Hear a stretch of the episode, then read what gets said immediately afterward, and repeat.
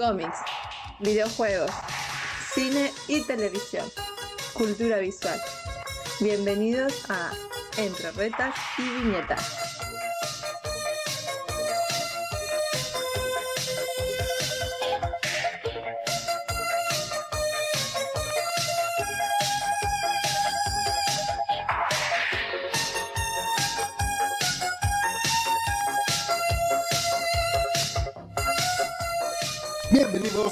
Peor podcast de la historia, un episodio más de Entre Retas y Viñetas. Los recibe como siempre su mi gordo y Chito Maldac y me acompaña como cada programa el buen Pablo. ¿Cómo estás Pablo? Buenas, bien, bien, güey, pues con algunas recomendaciones. ¿Qué te pareció esa, esa película? ya nos vamos a ir tensos así, eh, ni, ni bienvenida ni nada. No, no, ya la segunda temporada la arrancamos con todos. Nos aventamos siempre, siempre intros como de como de tres horas, güey. Simón, siempre queremos hacer un intro de 15 minutos ahí. Rápido, una recomendación, una... No, ¿cuál? Ya nuestro pinche tema principal se convierte en 15 minutos, güey. Tengo algunas, algunas notas. Te mandé por ahí Además del, del Kirby que se ve muy chico. Ese Kirby de Terry. Te mandé un tráiler, salió el tráiler del gameplay de Gizmo. ¿Lo llegaste a ver? No lo pude ver, pero había escuchado la nota. No he visto todavía de que eh, estamos hablando del juego del Multiversus, ¿no? Exacto, el juego de Multiversus. Ya estamos hablando de Gizmo, que es el monito de. Perdón, eh, estamos hablando de Gizmo, que es el monito de este. De, Gremlins. que se ve bien cagado, ¿no? Se ve súper, súper cagado, güey. Lo estoy viendo ahorita en estos precisos momentos. sí se ve muy cagado, güey. Está chido porque, bueno, quienes tuvieron la oportunidad de jugarlo, que se ganaron ahí la oportunidad, pues ya saben que el juego se divide por clases. En este caso, Gizmo es una especie de apoyo. Y por lo que estaba viendo, las habilidades que tiene Gizmo como apoyo son más que nada para hacer este, bueno, fortalecer obviamente al, al héroe compañero, fortalecerle los ataques, pero nerfean o mutean en este caso al, al héroe, digamos, al contrincante, al héroe enemigo. ¿Con, ¿A qué me refiero con mutear? Que tienes tú ciertas habilidades que puedes usar cada cierto tiempo y con las habilidades de Gizmo este, no lo pueden usar, o sea, tienen que esperarse un poco más a que se quite ese, esa, este, ¿cómo le llamarían? Poder. Sí, sí, hasta que se quite el efecto de la habilidad del Gizmo. Entonces dicen que va a ser uno de los más usados por eso, que es muy raro. Ok. ¿Ya tuviste oportunidad de jugarlo? No, güey. Vi, vi varios, varios gameplays, estuve viendo la modalidad del juego, me interesó mucho. Y más que nada por las referencias. Este que estaba viendo de Gizmo, llegué, recuerda la escena en la que el güey se viste como, como Rambo y hace un arco con un clip. Ok. Sí, un arco con un club y una, y una liga, güey. Entonces hacen esta, esa referencia. En el juego él puede disparar flechas con, con esta con, con esta arma que él crea. Y se ve bien cagado, güey. Ok, y yo tuve oportunidad de jugarlo ya, eh, muy poco, no, no he tenido así como que mucho tiempo, pero Verga, me desesperé desde el tutorial, güey, porque el tutorial es dificilísimo, güey. Tienen un chingo de, habilidades y combinaciones. Me acuerdo, pues estamos hablando que es un juego tipo eh, lo que hizo Nintendo con el Smash Bros. De agarrar a sus personajes. Me gustaba, me super mamaba el del 64. Principalmente por la idea de que era como un niño con todos sus juguetes y los pone a jugar y el enemigo final a vencer es la, mano, que vendría a ser tal cual la del niño, peleas contra la mano que le pone súper rudísima y la idea pues se me hizo muy un concepto bastante original en su momento, que era agarrar a todos sus personajes y meterlos a, a un campo de batalla, ¿no? conforme fueron avanzando sus consolas, sacaron las versiones para las consolas nuevas. El más atascado, si no mal recuerdo, fue el de Wii U. El del Wii. Eh, el, del Wii normal, te decir, el, Wii primero. Porque fue el 64, luego fue el del Wii. El del Wii estaba bastante interesante también, no tan tan tan tan fregón. Y el del Wii U era el más atascado con personajes y donde empezaron a meter como que ya a personajes más chonchos y personajes eh, invitados de otras franquicias. Me que estaba el Ryu, el Terry Bogard. Ajá, dime. Sí, sí, en el Wii, justo como decías. O sea, tenía más variedad de personajes y mejor mezclados, güey, porque ahí empezaron a meter personajes clásicos. Vimos a los Ice Climbers y, y incluso, como bien dices, estaba estaban personajes que en ese momento eran muy conocidos como Bayonetta. Ah, Bayonetta también, claro, sí, sí, sí. Em, ajá, entonces ya después las otras consolas como que empezaron a sacar sus versiones. Me acuerdo mucho que la que también me gustó fue la de PlayStation 4. No, salió creo que desde el Play 3, que se llamaba All Star. Donde pues el personaje que más me gustaba obviamente era Kratos. Pero pues era una época en la que no tenían como esta... Bueno, sí ya existía lo, de los DLCs, pero me acuerdo que en ese Star, por ejemplo, no no explotaron como que más, más allá de, los personajes que ya traías por default, ¿no? Y ahora lo hace Warner. Ajá, dime.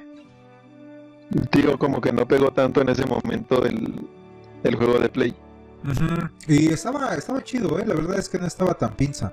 Después salió una versión de Nickelodeon, era la que me estaba brincando. Esa nunca la jugué, no me llamó tanto la, la atención me acuerdo que estaba por ahí Bob Esponja, Patricio y bueno, los personajes de, de cartoon.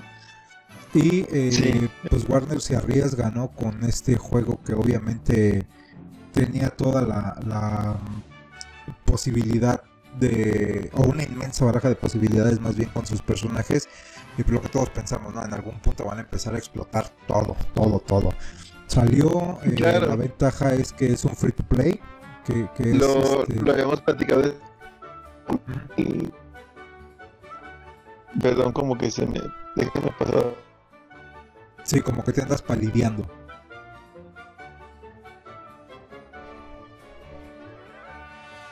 El internet, porque se está conectando y desconectando. Ok. Maldito internet del tercer mundo.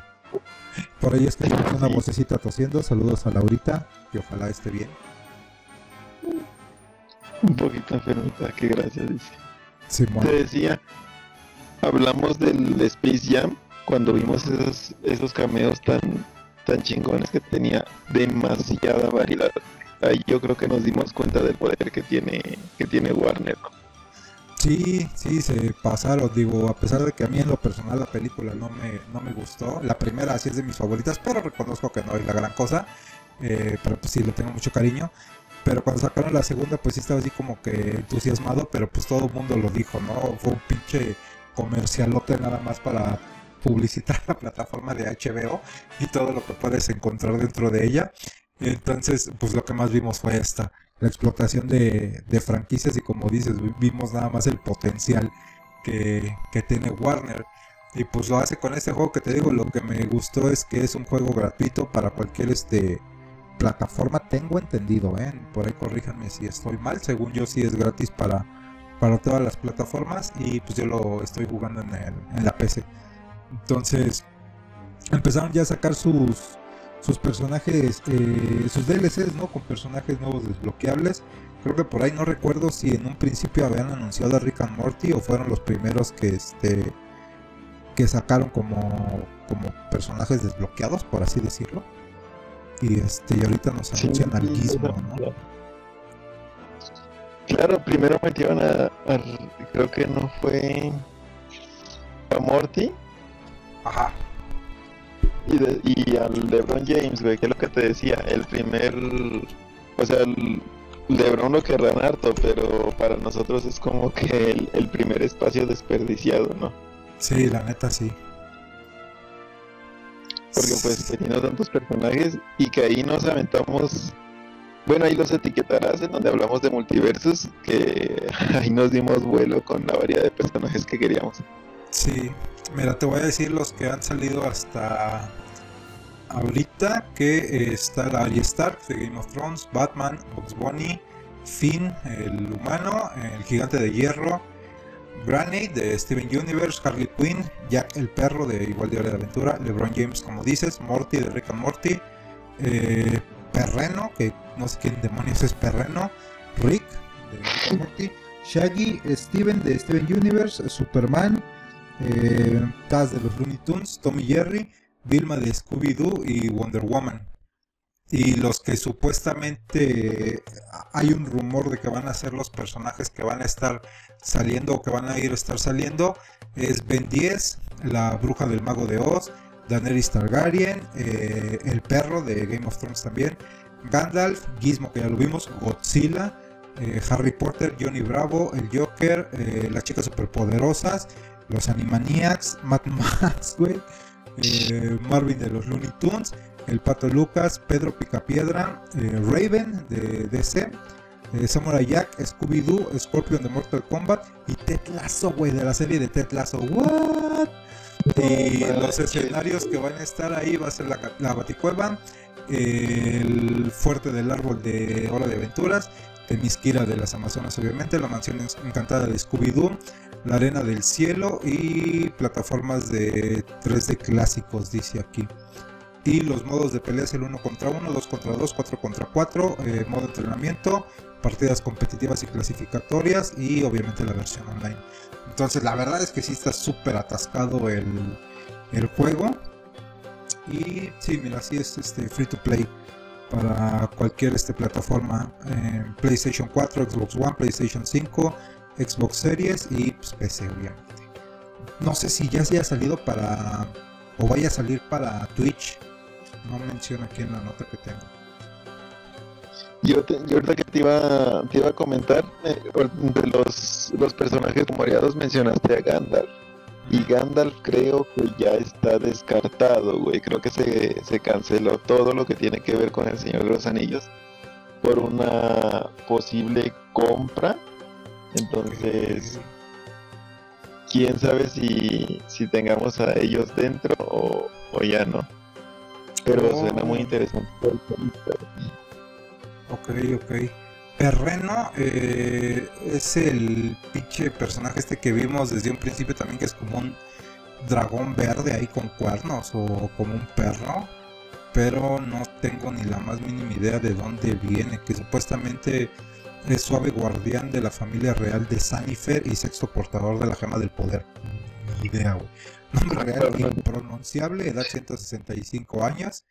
Eh, primera aparición multiversos del 2022, movimientos especiales, lazos de amor y cristal de poder. O sea, lo inventaron para el, el videojuego nada más. Ni idea de dónde, de dónde pudo haber salido. Muy bien, pues ahí está la nota del Gizmo y el juego del multiversus. Se muteó tu teléfono, amigo. Pues las notas generales de rápido, eh, que nada nos compete, pues es que por fin, bueno, no por fin, da, qué culero me iba. Ojalá que alguien me edite aquí. Este fallece la reina Isabel después de quién sabe cuántas generaciones, güey. Jesús bendito, nos está acabando esa señora. La inmortal. casi tal cual, así como, como se dice. Y también este fallece el vocalista de los enanitos verdes, güey. Sí, güey. vi que compartiste la nota y qué mal pedo, güey. Mañana puro buena verdes, Obviamente va a ser el playlist de la de la semana. Y esto, y yo de rápido, pues nada más te platico que el lunes ya no pude este, platicar, o más bien dicho, se me pasó contarte, que me habías preguntado. Me fui a ver la versión extendida de eh, Spider-Man, no Way Home, que la volvieron a, este, a publicar en cines con supuestamente estos 11 minutos extras. Eh, yo esperaba que promovieran, que, que, que fuera más. Em,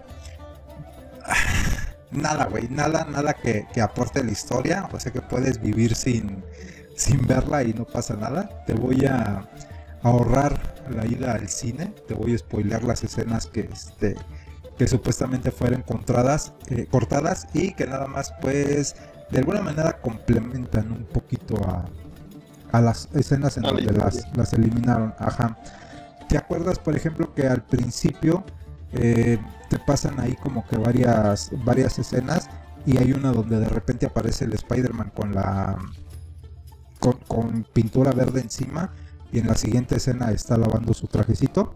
No sé si te acuerdas de esta parte. Bueno, la escena que cortaron, eh, un ladrón se chinga una bolsa y el Spidey lo, lo atrapa. Y hay unos diálogos entre una señora, el Spider-Man y otro señor, donde la señora lo está este, atacando y el otro señor lo está defendiendo, que es un niño, que no sé qué. Y la señora, no, de seguro él y el ladrón están trabajando juntos y bla, bla, bla. Y llega un tipo y le avienta la pintura y ya sale corriendo gritando, ah, viva misterio. Esa es la escena que eliminan, nada más para, te digo, darle ahí. Em, cuando están en la escuela, cuando él llega a la escuela, que está ahí la Betty Brandt reportando supuestamente para su blog, hace ya unas entrevistas con los directores, algunos profesores, eh, aparece también ahí Flash, nuevamente promocionando su libro de Flashpoint. Eh, y hay una, hay una entrevista donde está platicando con Ned. ¿Te acuerdas que en la segunda ellos andaban de noviecitos? Este, el Ned y la Betty Brandt. Entonces le dice, ¿y por qué nunca le volviste a le hace una pregunta así incómoda de su exnovia o por qué nunca les vuelves a hablar a tus exnovias o algo así que también es como de momento incómodo. Eh, también digo, como que no complemente nada. Una que no complementa, pero me gustó muchísimo eh, haberla visto, es cuando están todos los villanos ya ahí en la cueva del Doctor Strange. Empiezan a hacer así los planes y empieza a sonar de fondo la canción de. Ay, no recuerdo el nombre, pero es la de ¿Qué monstruos son? No sé si recuerdas ah, esa canción, pero es muy sonador en, en Halloween. ¿Neta? Ajá, empieza a sonar ahí un fragmento. Obviamente la vi en español porque pues el rancho en donde vivo es bien raro que traigan las películas en su idioma original, algo que ya he hablado antes, y pues el soundtrack sonó en español. Dudo muchísimo que la versión en inglés la metan en español, pero pues sonó ahí en español. ¿Qué monstruos son? Dije, ok, eso es lo único que me gustó. Em, después, la siguiente escena cortada, cuando Osborne llega con la tía May, que le habla a ella a Peter y llegan y ahí tienen su conversación. Em, aparece nuevamente eh, J. Jameson y tiene una entrevista con un trabajador de electricidad, ya ves que es después de la escena cuando se lleva a Electro y a, y a Sandman. Eh, tiene una entrevista ahí con uno de los trabajadores que le empieza a dar así como que más eh, información de que Spider-Man no es una amenaza, sino que les estuvo ayudando y arregló todo el desmadre que se hizo ahí, bla, bla, bla. Otra de las escenas que esa sí me gustó eh, es cuando ellos, eh, después del enfrentamiento con Strange, ya ves que se los lleva al departamento de Happy. Eh, ellos se suben en el elevador. La escena que ves es que vienen todos dentro del elevador, todos los villanos con Peter y la tía May y se convierte así como que un momento incómodo de todos ahí encerrados en el elevador. Y eh, cambian la escena y está Happy con Murdoch. Si hay una segunda escena donde aparece el mismísimo este, Charlie Cox como Matthew Murdoch asesorando a Happy de que no les diga nada y están ahí como que todos los policías. Es una escena súper cortita y hacen el, el, el enlace prácticamente de que de repente Happy ve su teléfono y ve, es donde ya vemos eso en la película, que van pasando todos por la camarita que tiene él en su en su departamento, ¿no? Ya los ve así entrando a todos los, villanos. Em, hay por ahí mm, cuando muere May em, ya ves que de ahí él después de la muerte él está así como parado en un edificio y nada más escuchas algo que dice este JJ en su noticiero que se ve así en todas las pantallas. Bueno, aquí da un discurso un poco más extenso acerca de la muerte y la pérdida y bla bla bla, pues para hacerte más emotivo el, la despedida de, la tía May. Entonces ese también lo que dije, ok. Y según yo, según yo, porque no, me acuerdo tanto, pero también cuando llegan ya los otros Peters, eh, los otros Spider-Man ahí con ellos arriba del edificio, sentí yo un poco más extendida esa escena. Creo que hay más plática de, parte de los otros dos Peter con, este Peter que conocemos. Entonces es como que yo sentí, pero pues digo, necesitaría volver a verla para saber si si otra vez volver a verla. y esas fueron las, las este, 3, 4, 5, 6, 7 escenas, 8 escenas que, este, que están de extras. Y te acuerdas que cuando termina la película, pues la primera escena post créditos es la de Venom, de, Tom Hardy. Y la segunda escena post créditos era el tráiler de Doctor Strange y el multiverso de la locura. Pues en esta versión, la última escena post este, la última escena post créditos es nada más hay unas tomas en la en la preparatoria de ellos, de cuando se fueron con el blip de Thanos, cuando regresan, como que más emotivo ahí por así decirlo, los personajes de, la preparatoria, sus amigos y, todo eso. Pero te digo, realmente nada que, complemente así como tal a la, a la historia o a la película, que realmente digas, ah, no manches, sí valió la pena.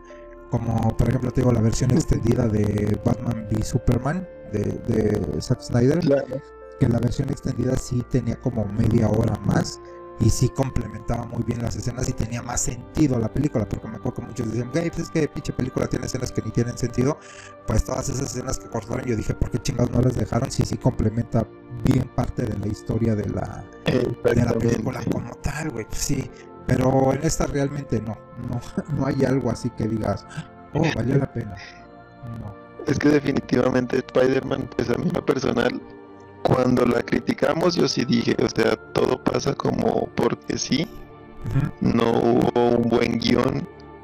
Y, y en efectos pues la verdad no fue lo esperado, entonces... Eso me estabas pues, comentando. Sí, sí, yo no me vería la, la versión extendida. Yo te preguntaba de los efectos porque recuerdo que para llamar la atención de más gente dijeron, este, creo que como a los 15 días del estreno se dijo que se había mejorado. No sé si recuerdas. Ajá, sí, algo me acuerdo. Pero pues nada, güey. No, pues te digo que es lo que lo que me comentaste, de repente nos perdimos los dos. Este, acá lo que me comentaste que supuestamente iba a haber una mejora en los efectos, pero realmente yo no noté ninguna diferencia o tal vez ya estoy medio menso, pero yo no noté realmente así una, diferencia en los efectos que digan, no, no mames, la neta sí se ve más super chingona. como que no, ¿eh? No, no sé, tal vez si voy a volver a ver la, algunos cachos de la, de la película anterior, a ver si sí hay realmente una diferencia. Pero tampoco escuché este nada relacionado, entonces dudo mucho esa, esa parte. Pero sí realmente que yo diga, ah, sí, vale la pena ver la versión extendida, la verdad no, ahórrense lo de su boletito y vayan a ver las versiones del Señor de los Anillos, que aunque no son las extendidas, ya estábamos platicando fuera de este, eh, tras bambalinas, como decíamos, eh, no son las versiones extendidas, pero pues vale mucho la pena ver este, verla nuevamente en el cine, sí, este creo yo que han envejecido bien esas películas, no es como que digas, uy, ya se ve bien chafa, mm, no, y pues la historia sigue, sigue valiendo mucho la pena. ¿No? Sí, güey, qué chido, güey, qué chido. Esas oportunidades no se deben desaprovechar. Sí, la neta, sí. Como pues les comentábamos también hace unos meses, un par de meses, hubo una este, exhibición de películas de ciencia ficción que bueno, reestrenaron la de Alien, la de Robocop, eh, Blade Runner y no me acuerdo cuál es la cuarta película, no recuerdo exactamente ahorita, pero sí vale la pena después de, de tanto tiempo regresar a, a los cines a ver estos clásicos. Yo las que he tenido oportunidad de volver a ver eh, cuando hacen este tipo de exhibiciones de películas viejitas fue la del Exorcista hace como 3-4 años. Ah, ahorita que se acerca la época de Halloween, eh, la volví a ver y esa película me sigue rayando. y que también esa fue remasterizada para sacarla en Blu-ray, ¿recuerdas? Sí, pues sacaron la versión también como extendida por ahí de los 2000 que sí venían de la, escena que yo más recuerdo que no venía en la película clásica es donde ella viene bajando las escaleras, la niña, en, esta eh, posición como en cuatro, pero volteada, no sé cómo explicarla. loquísima super escena, pero sí había dos, tres escenas por ahí. este, sí es una escena, sí es una película que a mí te digo, me, sigue haciendo muchísimo ruido, se me hace una súper, súper, súper producción y que apenas estaba escuchando también un podcast de unas niñas que me gusta mucho, eh, que hablaban que esta película ayudó muchísimo para que el juego, porque tal cual es un juego, el juego de la Ouija, se estigmatizara de que nada manches es un juego satánico y prohibido y nadie debería de tocarlo y shalala shalala eh, porque en realidad si, recordamos el juego de la Ouija fue un tablero que tal cual sacó Hasbro como un juego. Entonces hasta antes de la película del exorcista eh, vamos a jugar Ouija sí todos vamos a jugar Ouija y después de la película del exorcista no no no manches no cómo vas a comprar una Ouija estás loco ve lo que le pasa a esta niña y bla bla bla. Entonces eh, muy interesante esa película. Y yo me acuerdo mucho que principalmente lo que lo que hace la, la esencia del de, exorcista como tal para, para que te dé tanto miedo es la edición de sonido eh, si, si, tú la ves sin en bajo volumen o las silencias prácticamente y nada más se pueden salir los subtítulos pues sí por las escenas que, que trae visualmente, pues te impacta, pero realmente lo que te envuelve en esta atmósfera de terror es el sonido, las grabaciones que trae supuestamente, la ambientación musical, el, viento, los gritos, como que todo ese, audio es el que realmente te, te atarra y te tiene bien pinche tenso, güey. Ese es como que el, el mayor valor de la, para mí la película tiene. Entonces, todo esto es porque cuando vean una exhibición en sus ciudades, los cines de películas viejitas, vale muchísimo la pena ir a disfrutarlas. Porque sí, sí, sí, sí son muy buenas experiencias. Pero bueno, pues este programa yo creo que lo vamos a dedicar completamente al cine. No vamos a hablar tanto de este de cómics y demás. Porque eh, se estrenó una película y le hice el comentario a Pablo de pues hay que aventarnos un especial de vampiros eh, así que pues, es lo que lo que nos compete. este programa es lo que hay y se aguantan. Nada de que les da miedo. Eh, se estrenó una película en Netflix llamada llamada Die Shift o Torno de Día eh, em, no sé a ver date. Pues bueno inicialmente aclarar que que hay diferentes tipos de, películas, tanto de vampiros como de zombies, que hemos visto que, que los parodian de cierto modo, en que a veces es comedia, a veces es no sé, son situaciones que a veces solo pasan porque pasan, ¿no? Y esta película es así. No es que tú vayas a esperar una, una historia muy desarrollada, con grandes personajes, sino simplemente son personajes que ahí están porque pues ahí están. Sí, realmente. Eh, perdón, voy a interrumpir, pero sí, realmente lo que dices, eh, hay de películas a películas en todos los géneros, en cualquier género creo yo. Eh, puedes encontrar películas de acción que son realmente complejas, que te manejan una historia realmente que te deja pensando o te deja alguna enseñanza, yo que sé, y hay películas de acción como Rápido y Furioso que pues realmente, como le digo luego a la familia, tienes que apagar el cerebro para disfrutarlas, güey, porque pues, eh, eh, no, no te las puedes tomar en serio. Y igual, en historias de zombies, en películas de vampiros, como, como es el caso, pues te puedes encontrar eh, joyitas como Walking Dead, por ejemplo, y bodrios como Mi novio el zombie o I Love Zombie. Hay, una serie por ahí que está basada en un manga. Este, sí. Igual en Vampiros te puedes encontrar la saga de Crepúsculo y te puedes encontrar Drácula de Bram Stoker o, eh, entrevista con el vampiro. No sé, y, no se trata de que seamos unos mamadores y, ay, no, es que realmente debes de apreciar el cine. No, no, no, no, no. A final de cuentas es entretenimiento y pues lo debes de ver como tal, ¿no? Eh, eh, estábamos, me estaba recomendando Pablo esta película Y le dije, güey, justo el día de ayer estaba escuchando un podcast donde destrozan completamente la película, donde eh, la hacen tomada, güey, la hacen mierda, güey.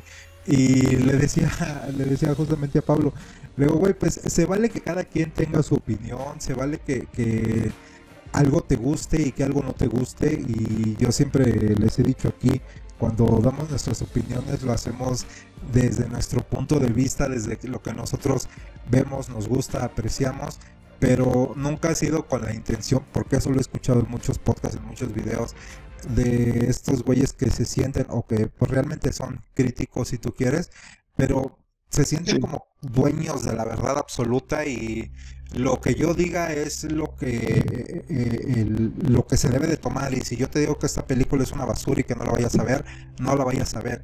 Y tristemente pues Pero mucha por gente se queda ajá dime.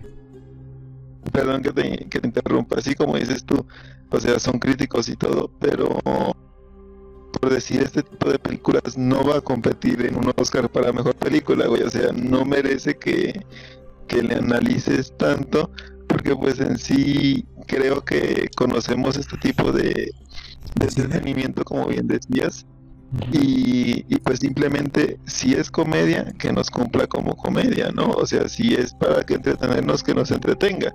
Si sentimos algo demasiado aburrido o que no es tan tolerable, pues ahí sí se entiende que, que la destroces, ¿no?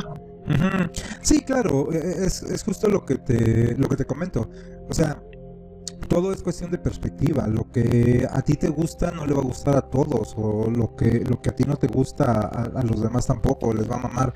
Y es lo que lo que yo siempre les, les he dicho y les he comentado en el grupo.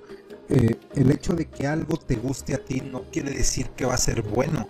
Y que no te guste no quiere decir que sea malo. Simple y sencillamente, pues cuestión de perspectivas. Y lo que siempre te digo, está chido que no te guste algo, pero dame una buena crítica. Lo hablábamos en el podcast pasado, que por ejemplo los que no les gusta She-Hulk y no les gusta nada más porque es mujer. Dices, güey, o sea, dame una crítica real de por qué no te gusta, güey, ¿no? Entonces, Exacto. creo que el principal problema del podcast que yo escuchaba ayer es eh, lo que estás diciendo. Se tomaron la película demasiado en serio. Demasiado en serio se la tomaron. Todos los, los comentarios que hicieron. eh, ahora que hoy que tuve la oportunidad de verla, sí dije, güey, con la primera escena que viste en los primeros cinco minutos del enfrentamiento de este güey con la viejita que se convierte en vampiro, no te puedes esperar una pinche superproducción, güey. O sea, ya ahí viste a dónde va la película y qué es lo que, lo que la película te quiere contar. Entonces, sobreanalizarla, que te digo, también se vale, también se vale que la sobreanalices, pero pues claro. no se vale que te emputes y que le tires mierda a un producto de este tipo, güey, ¿no? Es como si el año pasado que se estrenó la de este. eh, La de Snyder, ¿cómo se llama? Zombie of the Dead, Army of the Dead. Eh, Era lo que te iba a decir. Para mí es una producción al nivel de esa y mira que alabaron a Snyder y nosotros cuando la cuando la charlamos, o sea, la charlamos bien y incluso después dijimos, no, pero es que ya si nos ponemos a buscarte, pues le tiraríamos por todo lado, pero es una película de zombies. Las películas de zombies son esto. Sí, claro, eh, to- todas estas películas de monstruos creo que, que tienen como un. eh, como una receta, vamos a decirlo, ¿no? ¿Sabes cuáles son los elementos que tienen que, que cumplir? Y pues, pues si cumplen es lo que a final de cuentas entretiene. Y cuando no cumplen con, con estos eh, elementos, es cuando se convierten en películas como la saga de Crepúsculo. Que una de sus cosas con las que se arriesgó es decir, uy, los vampiros brillan. Y son guapísimos y todo fue así de, a ver, güey, no, cálmate. por decir, por Ajá. decir en este tipo de películas no necesitas un origen en primera. de por qué son vampiros o cómo es que son vampiros. Entonces, yo creo que en esto es en lo que funciona esta, que simplemente vas a ver putazos entre vampiros y güeyes que los matan por diversión, porque es por diversión, tampoco existe un motivo para matarlos.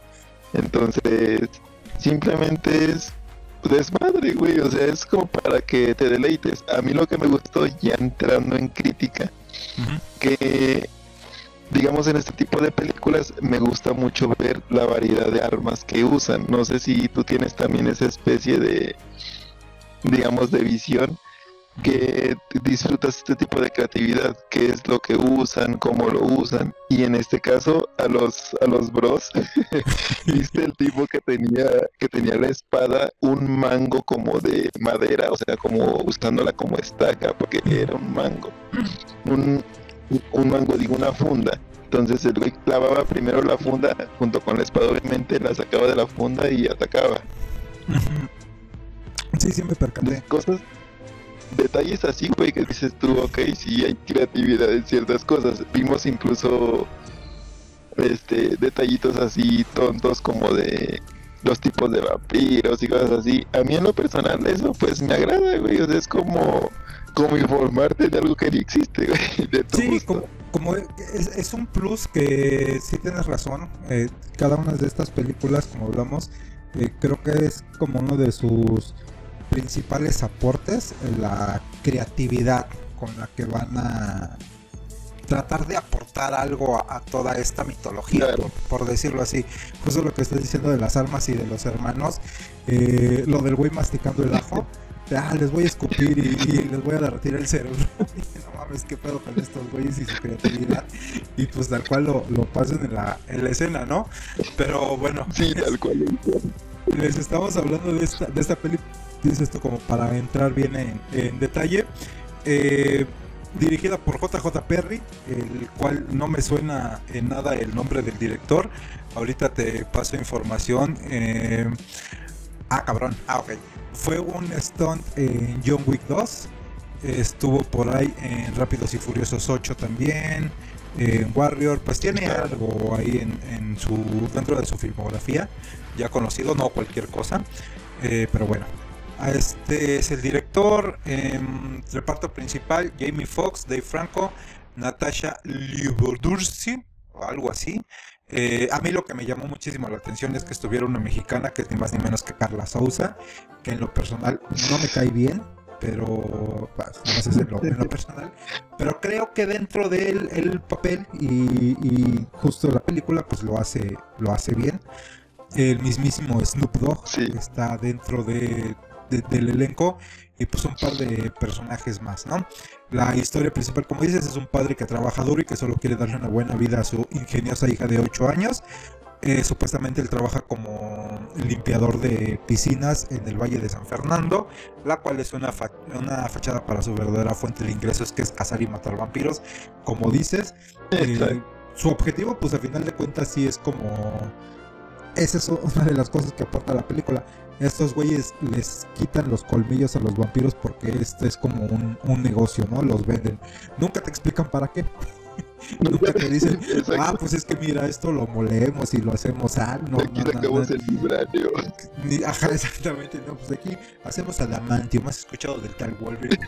Nada, nada, güey, nada. O, esto lo, lo, pulimos y nos funciona para hacer alguna arma o balas o nada, güey. Estos güeyes se dedican a vender los, los colmillos de los vampiros y dependiendo del colmillo del vampiro, porque como dices, aquí hay tipos y los más viejos son más caros. Exacto. Entonces es como que eh, lo principal dentro de la, de la trama. Pero hasta ahí, güey, no. No hay este, no hay nada más que era justo lo que, lo que escuchaba que era la crítica de no, pues es que ni siquiera te explican y bla bla bla bla bla. Pero bueno, me gustó muchísimo la interpretación del, del patiño que viene a ser el Dave Franco que no recuerdo de dónde topo a este, a este actor. Toda la película lo, vi y dije, este güey, ¿de dónde lo conozco? ¿De dónde lo conozco? Ahorita estoy abriendo su página del, del IMDB. estuvo en una que se llama Nerf, un juego sin reglas. Es de ahí del 2016, no sé si la viste, era una película media futurista como de acción de unos chavos que se meten en unos juegos y tienen que sobrevivir a algunos niveles, algo así media, no, media locochona. Por ahí luego te la, paso. estuvo en la de Los Ilusionistas 2. Eh, de ahí es de donde yo creo que me está, me está sonando este bastante. Eh, no estuvo haciendo la voz en una película de Lego Ninjago. Ah, oh, estuvo haciendo una voz en Boya. ¿En cuál? Estuvo en el Cuadrón 6, que fue de, de Reynolds, con una especie de grupo como de jóvenes, como una especie de casa recompensas. Claro, claro. Six Underground, él es uno de los personajes. Esta película también de Netflix, ¿no? Que se estrenó hace dos años, tres años. Este, ajá, completamente de acción. Ah, mira, de ahí también yo creo que lo, que lo topo.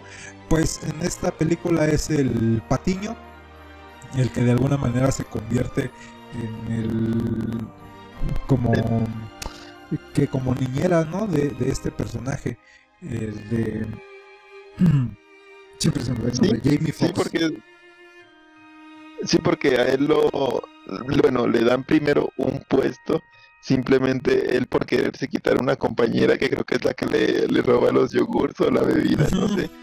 Entonces, a él, sí, a él le cambian el puesto a, estar vigilando a Jamie Foxx porque se supone que este, este personaje de, de Fox era como muy como de pues muy desobediente, valiéndole madre y rompiendo reglas siempre, que existe un, este, una asociación, por así decirlo, una agencia más bien, de esos cazadores de vampiros. Y él siempre eh, rompía las reglas y por eso lo expulsaron. ¿no? Lo expulsan y ahora necesita dinero para precisamente para su hija porque está separado y la mujer se va a llevar a la hija y él no quiere que se muden, entonces tiene que conseguir dinero para la escuela y para pues, mantenerlos bien y busca a Snoop Dogg, que es su amigo, para que lo ayude a que lo vuelvan a aceptar dentro de este de esta agencia y eh, lo ponen al personaje de Seth como pues el que lo va a cuidar, ¿no? De que no rompa más este los códigos.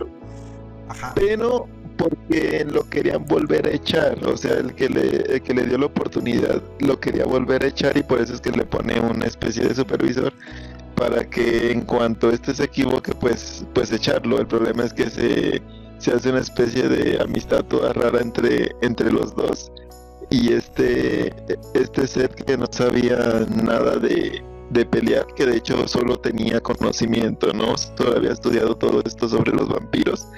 Entonces, tiene un, una especie de evolución toda torpe porque él le tiene miedo a todo, él incluso se orina en la película por, por, el pánico y pega unos gritos todos, todos cagados, ¿no? O sea, sí, bien dado el doblaje porque porque los gritos sí se sienten como de que el güey le da miedo. Entonces, ahí tenemos ese especie de personaje todo, todo niña, todo marica, diría. sí, yo creo que es el que de alguna manera se, se va a robar la película porque pues al final del día es el que revienta los chistes, es el que está ahí precisamente para, para lograr eso, ¿no? Eh, como que romper esa tensión entre los personajes, porque el personaje de Jamie Foxx así como que todo amargado y todo sufrido y todo serio y bien rudo y y así tal cual es durante todo el, desarrollo de la película. Entonces, cuando entra este personaje es como que el que le va a rematar de alguna manera los, los chistes. A mí me dio mucho gusto, lástima que duró muy poco ver a Peter Stormer, se llama el, el actor que hace a Troy, o el, el de la casa de empeños donde le lleva los dientes. Porque, no sé, me, ah, cae re bien ese actor desde que lo topé en Prison Break hace, puta, en el 2005. Actorazo, güey. Este, sí, Jonah Brucci en esa serie. Siempre me, siempre me latió y me mama muchísimo ese meme de Matilda hace 20 años y Matilda ahora que lo pone a él. Este... ¡Qué hijos de toda ella la banda del internet, güey. Este, entonces me dio muchísimo gusto ver ahí al, personaje. Te digo, tiene, tiene buen elenco de, este, de actores, a, pesar de, de todo. Eh, creo que funciona. Te comentaba que también cumple con escenas ridículas la película, porque pues justamente es eso. Esta escena de los hermanos, los que dices tú, los bros, cuando llegan a una casa a hacer el desmadre de empezar a, a matar a los que están ahí. Hay una escena eh, te digo, para mí, para mí ellos, no sé si es porque los actores no tienen como que tanta experiencia o definitivamente le dio hueva al director ahí en esa escena como meterle más producción, no sé, pero sí sentí como que lo hacían muy lento las, las coreografías, por así decirlo. La que más me suena, em, hay una parte donde él se le acaban las balas y le, saca de la parte de atrás eh, al, otro hermano un cartucho. Esa la sentí así como que dije como que pierde el ritmo. Y luego en la segunda escena le pone el, el cargador en la como en la nuca en la de los vampiros Ajá, y este, y se la, al momento de cargar con la pistola, le da el putazo, ¿no? En la cabeza. También la sentí así como que muy lenta. Y luego hay una parte más adelante que le dice, dame una bala, bro. y este güey le, corta el cartucho para que, para que brinque la bala. Se abre la toma como una toma aérea. Y el güey hace un giro hacia atrás y la chingada para agarrar la pistola y disparar. Y yo dije, qué, innecesaria toda la toma. Pero dije, bueno, te digo, es parte de, también estos elementos de este tipo de, película, güey. Pero sí dije, ok, va. Y otra cosa que me hizo muchísimo ruido y te lo dije, fueron las explosiones. Eh, hay una secuencia de, una persecución en carro. Eh, de repente hay como una de estas madrinas que lleva un carro arriba, pero como con una rampa y uno de los carros que va persiguiendo, que va persiguiéndolos agarra la rampa y se abre la toma y de repente el coche de arriba explota, güey. Y yo así de ¿por qué diablos explotó? O sea, no tiene ningún sentido. Y luego las motos, también hay una moto que se le estampa de, de lado y, de repente explota la moto. Y se ve ese efecto de la explosión, se ve tal cual que lo hicieron con algún pinche programa super chaqueto, güey, porque no dura nada la explosión. Es como un color que, que hace un desvanecimiento, así tal cual, güey, porque así se ve. Y dije, ¿qué chingados explota la moto? Y la segunda moto también explota, no me acuerdo ni cómo. Dije, ok, les faltó presupuesto para decirle a mi amigo Michael Bay haz paro, güey, para estas explosiones de carros, ¿cómo lo tenemos que hacer? Sí, aunque seas metas tres. sí, güey, sí, sí, sí, porque sí, dije, ok. ¿Y el personaje de Snoop Dogg, qué tal? Pues fíjate que me sorprendí que, que Snoop Dogg durara más del tiempo que yo creía, porque pues sabemos que por lo general este tipo de invitados solamente aparece un momentito y se retira, ¿no? Entonces, cuando estos necesitan la ayuda en la escena final, porque ya para eso capturan a la familia de, de Jamie Foxx, capturan a, a, la familia de él, entonces este tiene que ir a rescatarlo, pero ¿por qué lo dejan vivo? Porque dejan mordido al amigo, a El Mión. lo dejan mordido para que se, supone que es para que lo mate, ¿no? Para que mate a Jamie Foxx. Entonces, lo raro es que este tipo mantiene cierto control y otra cosa rara es que también es un tipo de vampiro que yo no me aprendí los nombres, pero es un tipo de vampiro que en cierto modo no se puede morir si le cortabas la cabeza, porque le cortó la cabeza y no se murió, entonces la, la mantenía agarrada, era como una especie de Deadpool, ¿no? Entonces está, está cagado porque tiene este tipo de, detalles que, que entretienen, güey. Y, y, al mismo tiempo sigue manteniendo cierta tensión.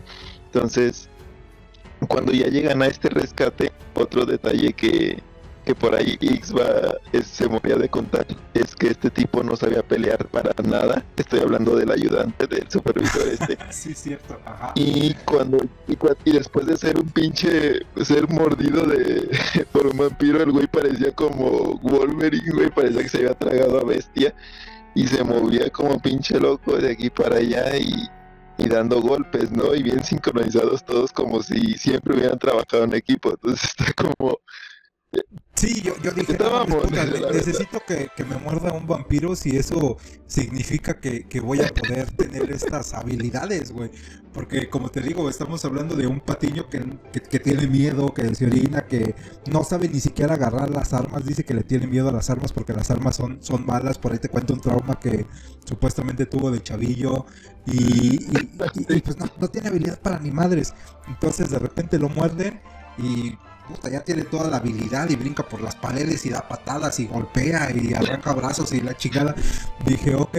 Y el otro personaje que es la enfermera, que es la vecina de este de Jamie Foxx, que también dice, no, pues es que soy enfermera y me da hueva a lavar. O sea, ya te estás diciendo que, que ni siquiera eso hace. Me da hueva a lavar y por eso compro muchos uniformes. Entonces, este, también ella se convierte en vampiro y también ya tiene super habilidad para pelear y sabe karate y la chingada. Dije, necesito que me muerda un vampiro ya para obtener estas habilidades, por favor.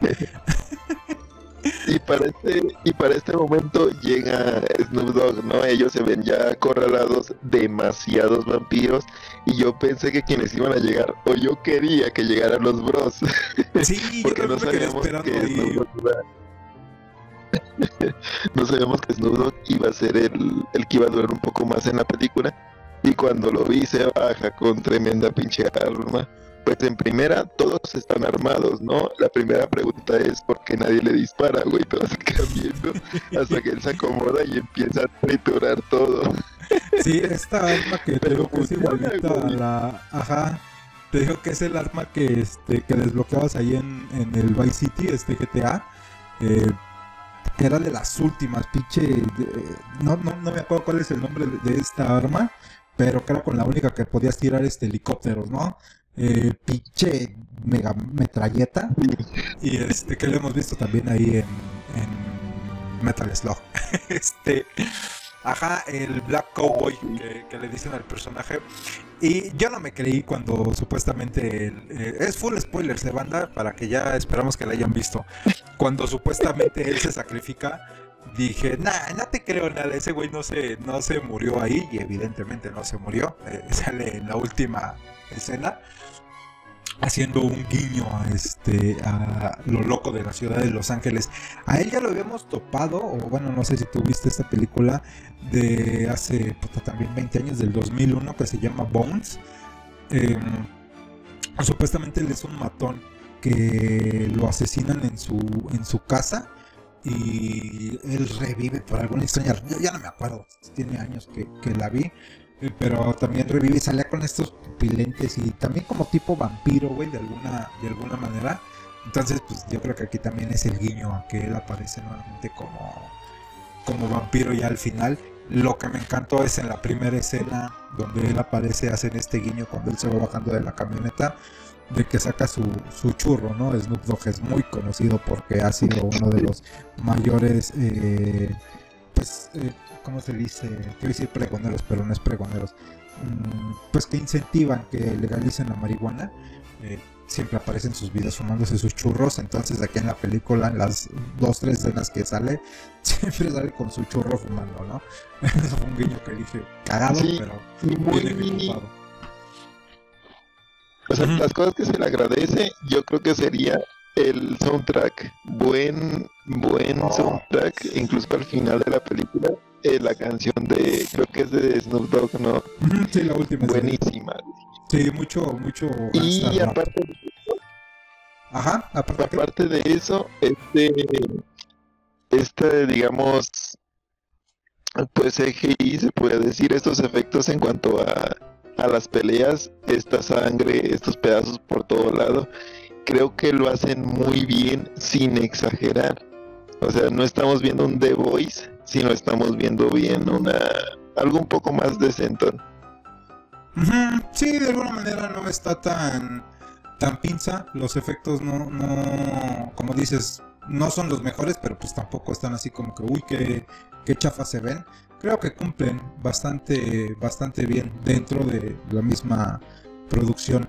La única que sentí por ahí fue a Carla Sousa cuando sale con los colmillos, eh, como que de repente la F la, la, hace muy acentuada, como cuando le, la pronuncia.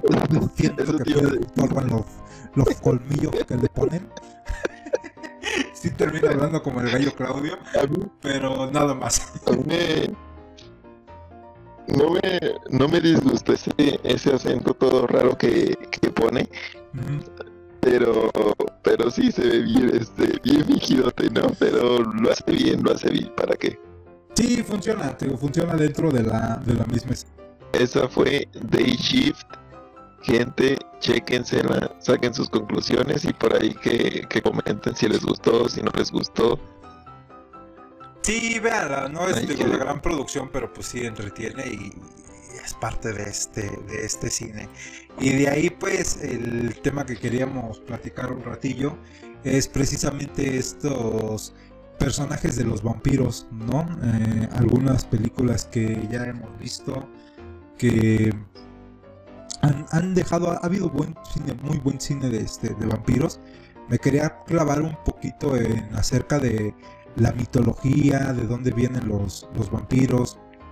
Estuve investigando un poquito por ahí, eh, alguna información estuve leyendo acerca de, de dónde venía. Eh, muchos pues le dan como el origen al vampiro eh, por ahí de 1800 47, déjame ver si tengo aquí mi, anotación, 1897, cuando sale la novela que de alguna manera empezó a reavivar el temor de los ataques de los vampiros, fue en 1819, perdón. Una, una, novela que precisamente se llamó así El vampiro, escrita por John William Polidori, considerado el creador del género del vampiro romántico, por, por así decirlo. Eh, la novela corta Carmila de 1872 de Sheridan Le Fanu y Drácula de 1897 de Bram Stoker, que sentó las bases para muchos escritores que han desarrollado literatura fantástica sobre este personaje. Estaba leyendo también que en este año de, 1897-95 creo fue cuando se reúnen varios escritores, entre ella estuvo esta Mary Mary Sheridan, ¿cómo se llama? La que escribió eh, Frankenstein.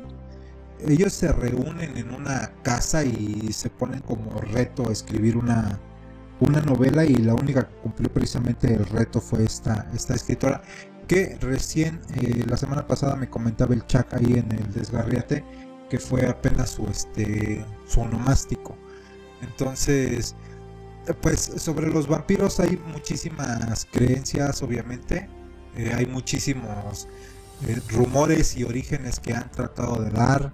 Eh, nos decían por ahí que eran dos siglos después de cuando fue lo de las brujas en Salem, cuando empezaron a crear estos mitos sobre los vampiros, porque principalmente viene del desconocimiento que muchos en muchos poblados cuando de repente veían o, sacaban a los muertos por X razón veían que tenían como líquido en la boca eh, se supone que cuando cuando mueres lo que no deja de crecer son las uñas y el cabello tengo tengo entendido por ahí corríjanme em, y empiezan a, empiezas a segregar un líquido entonces la gente como veía un líquido no exactamente rojo, sino pues más tirado a negro, precisamente porque pues están, están este, enterrados. Sí, claro. Pues tenía como la, la idea, saber tú de dónde se les vino la idea de que ellos pues se levantaban y pues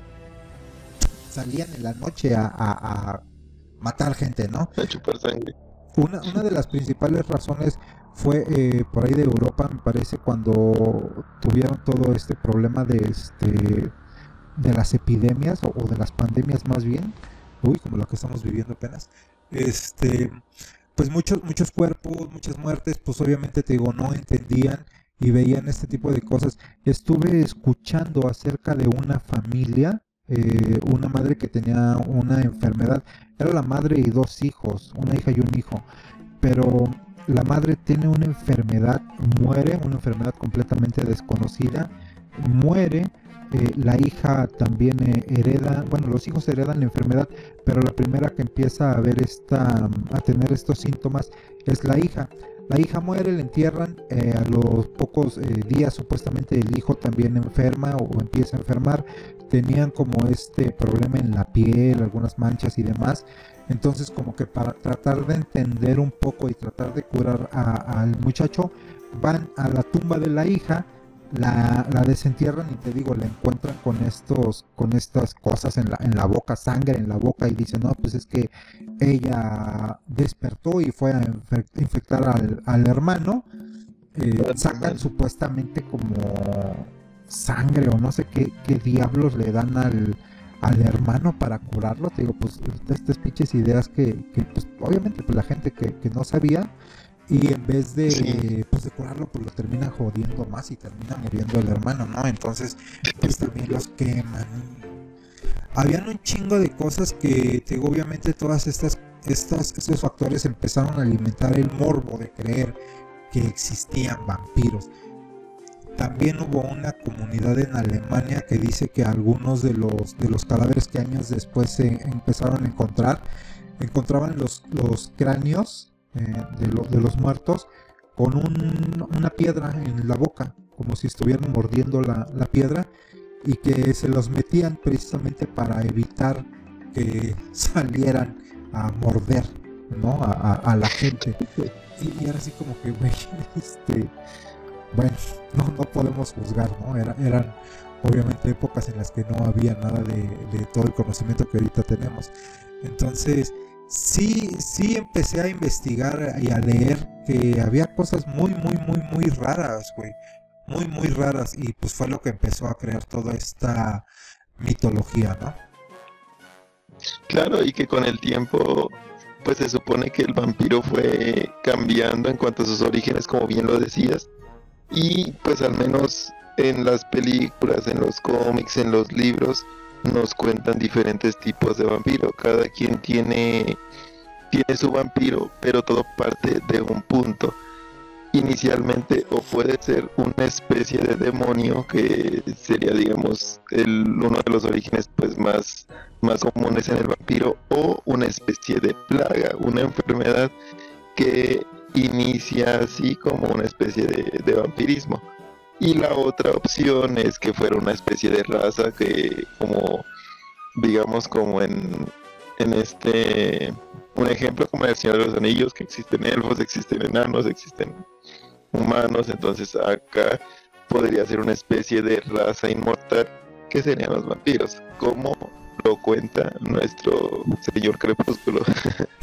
Pero cada quien tiene sus, sus orígenes distintos y yo creo que el que si este los pioneros los pioneros Bram Stoker por ahí por ahí fue el que más le metió el tipo de, demonio. Y y cómo se llamaba el este de los de los zombies güey. Él fue el que influenció en cierto modo en otros escritores a que no sea una especie de vampiro o demonio, sino más como una enfermedad que fueran transmitiéndola, como una plaga. Ah, chinga. Eh, de los zombies no este no tengo el no tengo el dato, no recuerdo, ¿eh? Pero sí por ahí digamos que serían como los los principales como las inspiraciones. Ok. Em, mira, te estaba comentando esto, ya, tengo aquí la info que había guardado.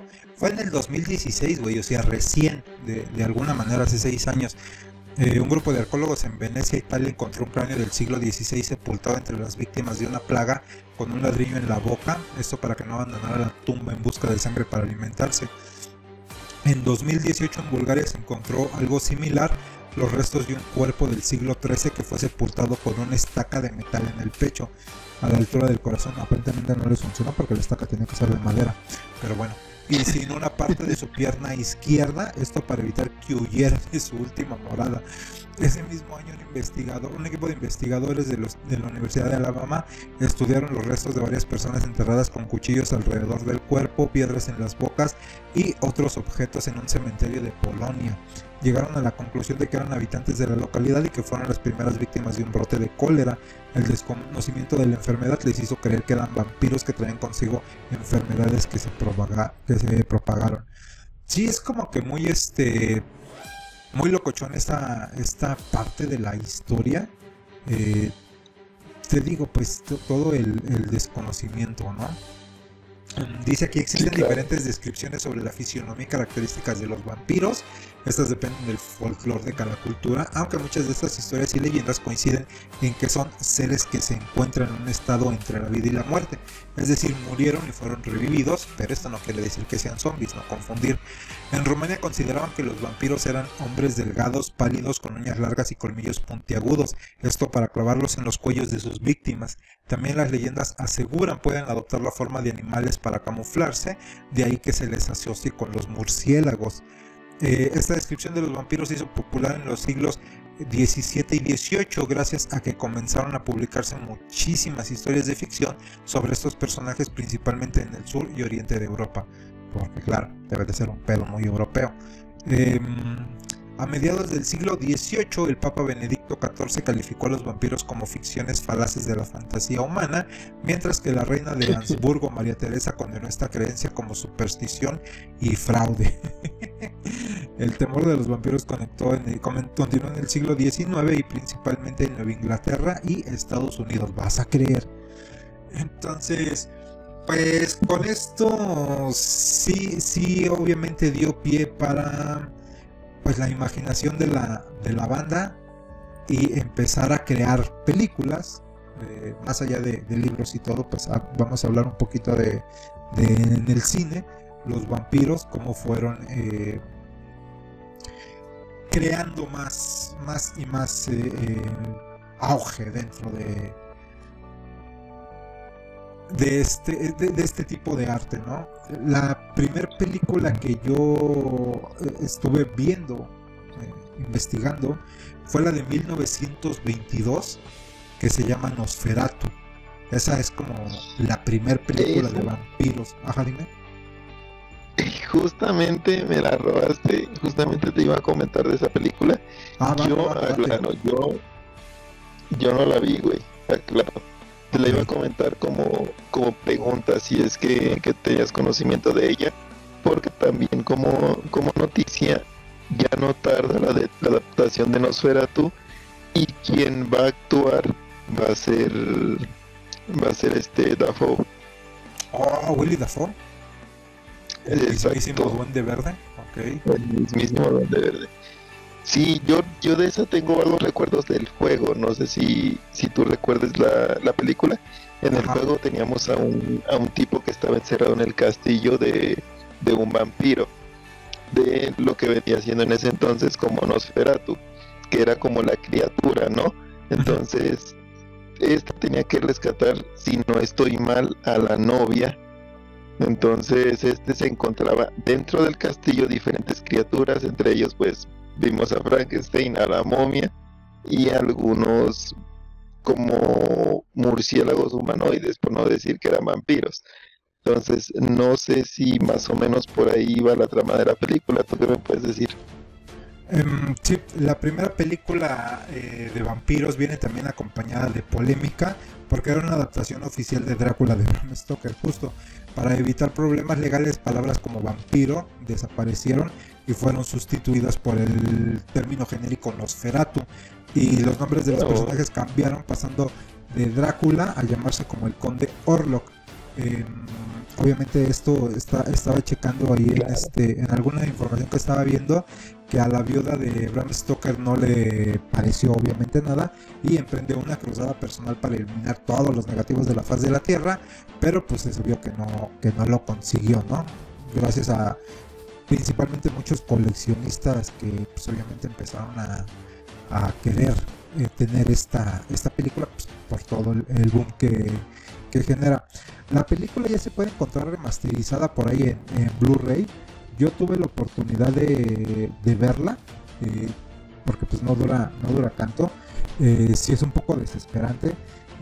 no, obviamente pues ya no te va a envolver así como que en el miedo, pero si la ves un poquito como con el con el concepto de la época, que puta, güey, pues obviamente estamos hablando de 1922, pues sí tenía sus elementos, güey. Había unas cosas ahí muy a la hit shock de que nada más veías la sombra del Nosferatu, em, las tomas entre, pues obviamente blanco y negro, pero hay unas que son como tonos sepia, como tonos verdosos. Entonces sí, sí tiene una, una esencia de, terror, que digo, bueno, obviamente pues, ahorita no te va a espantar, pero pues tiene su, su valor principalmente, ¿no? Eh, de ahí yo, yo te lo iba a mencionar nada más como la primera película de los vampiros, porque pues obviamente durante todos estos, estos años ha habido un chingo mil de, de películas, pero pues me gustaría hablar un poquito de lo que a nosotros nos, nos tocó ver, ¿no? Entonces, no, sé si, ajá, no sé si te quieres arrancar ahí con la primera película que, que, traigas.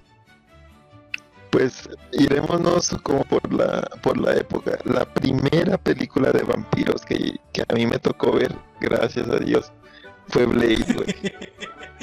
la primera película de vampiros, gracias a Dios. Ok. fue Blade tenemos una película de acción muy buena. Esta, esta historia pues obviamente va sobre un, un tipo que va a vengar a su madre, que en sí la madre fue mordida y atacada por vampiros, por el, por ende el niño tendría también este, este poder ya que ella está embarazada. Él quedó al cuidado de, de Wesley, que viene siendo como su padrino se podría decir que él es un cazador de vampiros. Él lo entrena y le enseña este, esta especie de arte, además de ayudarle a, una especie de control y, suministrarle como una especie de suero, ¿no? Que era para, para mantenerlo como, como más humano, se podría decir. Él se dedica a, cazar a todo aquel que se le atraviese cualquier vampiro, obviamente, porque su plan es extinguirlos, debido a lo que él quiere, que es vengarse. Entonces, en todo este trayecto de, de Blade versus los vampiros, pues él va perdiendo mucha gente, va perdiendo más que nada novias, entonces algunos amigos, a su propio mentor, y tenemos una, una buena trilogía, una evolución muy chida de personajes. Más que nada Wesley Snipes, actorazo, güey, el porte que tiene como pinche cazador de vampiros. Y este atuendo que yo antes no podría no podría este confirmar si antes ya lo habíamos visto, ¿no? Pero creo que este atuendo más que nada marca como, como una especie de, idea más o aporta una idea más a lo que viene siendo el género de los vampiros, o sea, el cazador viste de negro, una capucha y tiene este esta especie de deporte, ¿no? Sí, em, le dio mucho el concepto, concepto al personaje de los cómics, ¿no? También eh, funcionó bastante, como dices, la actuación de de este Wesley Snipes fue bastante interesante para, la época. Creo que le valió también ahí eh, brincarle como al personaje de, héroes de, de, héroe de acción, ¿no? De, alguna manera, o personaje de acción. Sí, aquí optaron más por una especie de antihéroe, ya que su ya que en sí sus motivos por, por hacer esto pues era más por venganza que por ser una especie de, de salvador más que nada la acción fue un toque muy bueno que, que este, estos vampiros al recibir digamos un golpe mortal por así decirlo se desintegraban, se hacían polvo entonces era como algo muy raro que creo que no he visto sí, no he vuelto a ver más que cuando los vampiros tocan el sol excepto por, por nuestro querido Batman, ¿no? Que se ponía, se pone brillante. Exactamente pasa. Este, ok. Y yo la que traigo eh, de Los Boys es de 1987. Obviamente no la vi en el, año en el que fue lanzada porque pues eh, yo todavía no nacía, ¿verdad? Tengo 25 años, entonces no, fue mi época. Pero tiempo después tuve la oportunidad de, verla. Está basada en un, este, un cómic. Es dirigida por Joel Schumacher. Y es como una combinación entre Noche de Miedo, eh, que era otra película también.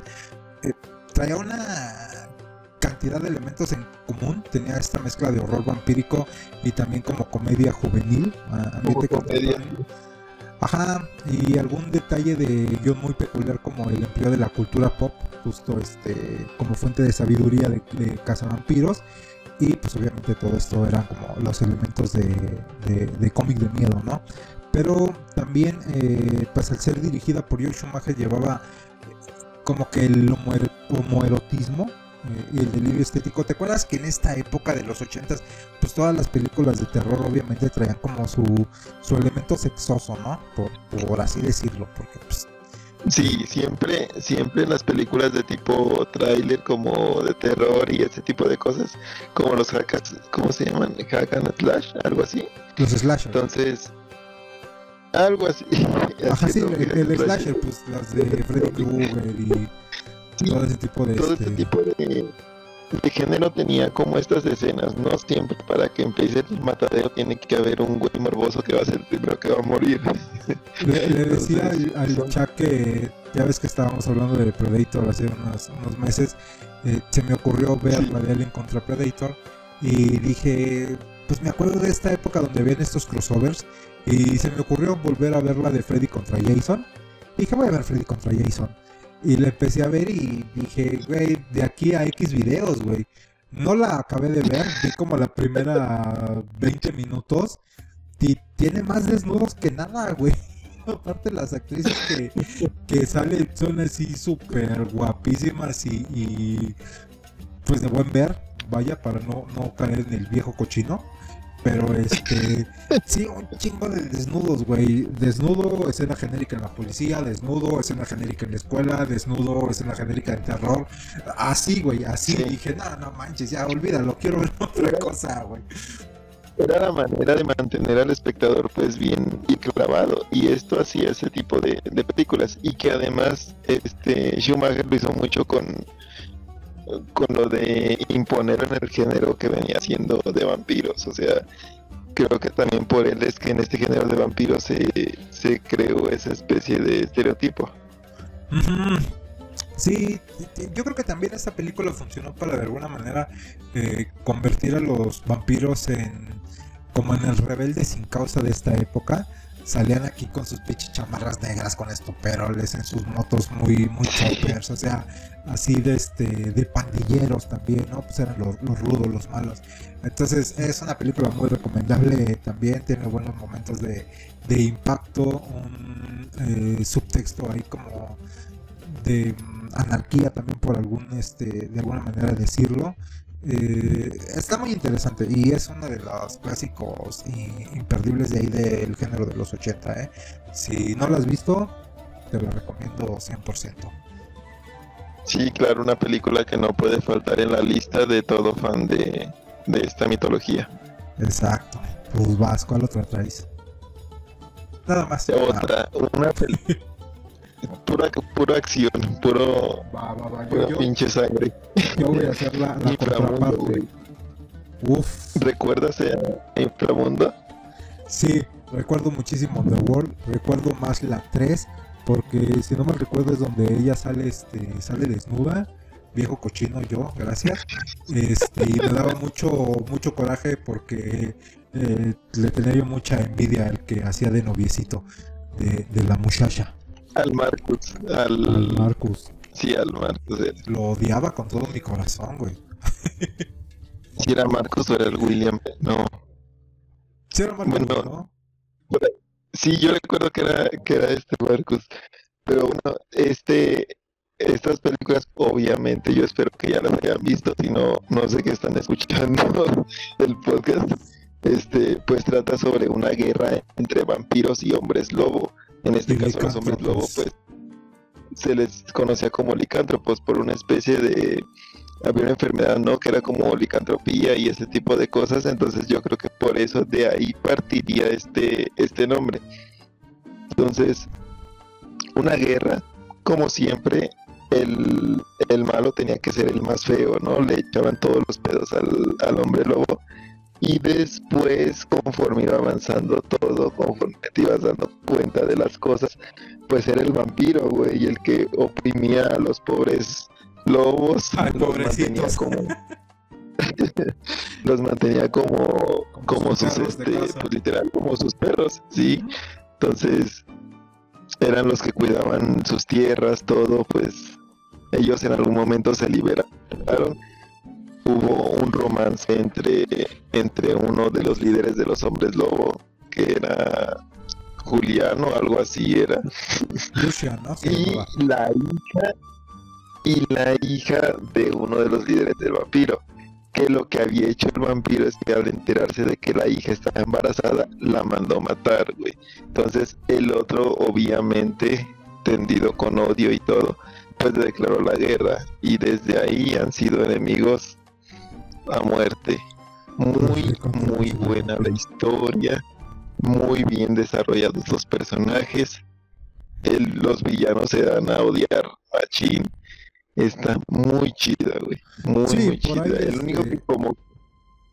El único como que tarda en, entrar es el novio, como bien decías, porque como que lo metieron ahí solo por por ingresarlo, ¿no? Como por darle un, un amorío a, la Selene, guapísima la Selene. Sí, y, la que, bien, güey, funciona muy chido. Sí, te digo, y como dato en, en el IMDB tiene una calificación de 7, 7 de 10, que pues la neta para hacer este tipo de películas pues es este bastante alto entre comillas la, calificación. Y creo que uno de los principales elementos que dio vida a esta película fue obviamente Matrix porque pues el personaje de, Kate Beckinsale pues estaba completamente inspirado en Trinity el hecho de las gabardinas de cuero cómo sale vestida como que todo el look que traía el personaje pues decía es Trinity, pero en vampiro y con una historia de vampiros contra hombres lobo, ¿no? Entonces, muy, muy, muy buena, buena peli, muy buena recomendación. La neta, si no la, si no la han visto. Yo digo la tercera, pues ya no es así como como mi, favorita de, alguna manera, pero las primeras dos creo que sí cumplen bastante las primeras dos y, el inicio, ¿no? O sea, la película donde, donde pasa toda esta historia que da inicio a la guerra. Y las primeras dos, yo después en adelante no, no las vi, o sea, creo que hubo hasta cinco.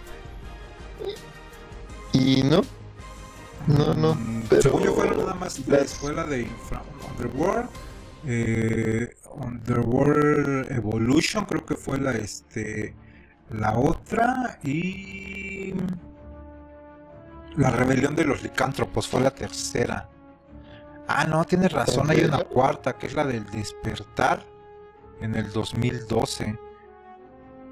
Vamos, cabrón. Sí, sí, yo recuerdo que, yo recuerdo que hubo otra, bueno, la última. Y en el 2016 hubo una que se llamó Guerras de Sangre. No, pues yo creo que ya super serie B, güey, no, ni idea, no, no sabía que había cinco, tienes razón. ¿Neta? Por eso por eso te dije solamente para mí tres son las que pasan. Las primeras dos que son la historia con la Selene y la de este y la historia viejita cuando cuando empieza el desmadre, o sea, el inicio. Ok no sabía de las de las otras dos, ¿eh? yo no me, acuerdo, me, acordé hasta la, tercera. Tengo la primera y la dos para mí fueron las, las buenas. La tercera ya no me gustó tanto. Interesante porque ella le brincó del 2003 al 2004 de Infomundo a Van Helsing, justamente hablando. No es una de las que traigo en la recomendación, pero eh, le brincó de ahí a, Van Helsing en el personaje de la, de la noviecita, ¿no? Era ella, la Ana Valerius. Sí, este muy, muy, muy interesante la película, bueno. No es la que yo traigo, yo traigo otra de 1989, güey. Esta, yo me acuerdo que la, ¿sabes por qué la busqué? Por el meme. Aquí el meme de Nicolas Cage, no sé si lo has visto que cuando trae como una sonrisa con los ojos bien abiertos, las pestañas bien, bien alzadas. No sé si has visto ese meme que es, como uno de los clásicos de Nicolas Cage, ¿no? Lo traes, a ver si luego te mando la, este, la imagen. Esta canción se llama Besos de Vampiro, te digo, es dirigida por Robert Bierman. Eh, una película que se ha ganado su fama de culto por acoger en su una de las interpretaciones más enloquecidas de Nicolas Cage, que ya es mucho decir, ¿no? Él le da vida a un agente literario que tras un encuentro íntimo con una atractiva joven cree haber sido convertido en un vampiro, o sea, ni siquiera se convierte en vampiro. Entonces empieza a experimentar así como que fobia a la luz solar, a las cruces, se alimenta de cucarachas y se compra unos colmillos de plástico porque no hay forma de que le crezcan los auténticos. Entonces, Ya cuál es. ya sabes cuál. Sí es, sí es, sí es una, una locura, güey. Tiene elementos en común muy parecidos a los de mm, una película de George Romero que se llama Martin. eh, que, que es un joven que crece que se ha convertido en vampiro y tiene así como que pues, to- todos estos estos elementos de no lo soy pero me siento entonces esta película Como, Fran- mandé como este, chiste de, este chiste de Francis de Malcolm el del medio que, que está dando un discurso en Alcohólicos Anónimos y le dice Lois, pero tú no tomas, tú no eres alcohólico. Claro que soy alcohólico, no ves que tengo todos los síntomas. Me recordó más al, meme este de. Pero mamá, la marihuana cura el cáncer. Pero Daniela, tú no tienes cáncer. Así tal cual. Pues la marihuana la cura. Este. Pues esta película de besos vampiros tiene así como que más malicia e inteligencia de lo que parece. Está muy buena, yo se las recomiendo mucho. Si es divertida, pues, de, de- de alguna manera.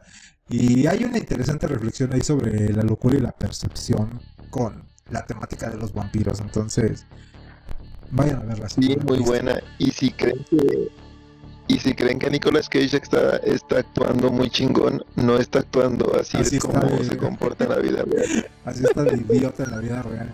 Sí, sí, sí, justo. Muy bien. ¿Cuál otra traes? Pues no me quiero quedar con las ganas. ¿Recuerdas que yo leí ese libro hace muy poco? No, no, no, ni vergas. Drácula de 50 Bram sombras de. Grey. Tu libro favorito. En el momento en el que Grey se puso los colmillos, creo que no hablaba de vampiros. No, bueno. Ok, te interrumpí, no se escuchó. Drácula de Bram Stoker. Te aventaste el libro recién. Drácula de Bram Stoker. Sí, sí, reciente el libro. Reciente por ahí unos dos años, ¿no? Muy buenísima. La adaptación muy fiel, o sea, recortada hasta donde se tenía que, se tenía que hacer. Ujú. Muy bien hecho. La película creo que tiene una dirección muy chingona por parte de Francis, Francis Ford. Ford Coppola, sí, obviamente. El, el reparto, uf, una, una joya. Gary Oldman, sin palabras. Winona Ryder, que era la mina Harker, Guapísimo. también. Sí, bellísima, güey. El Keanu Reeves, que en su, en su plena juventud.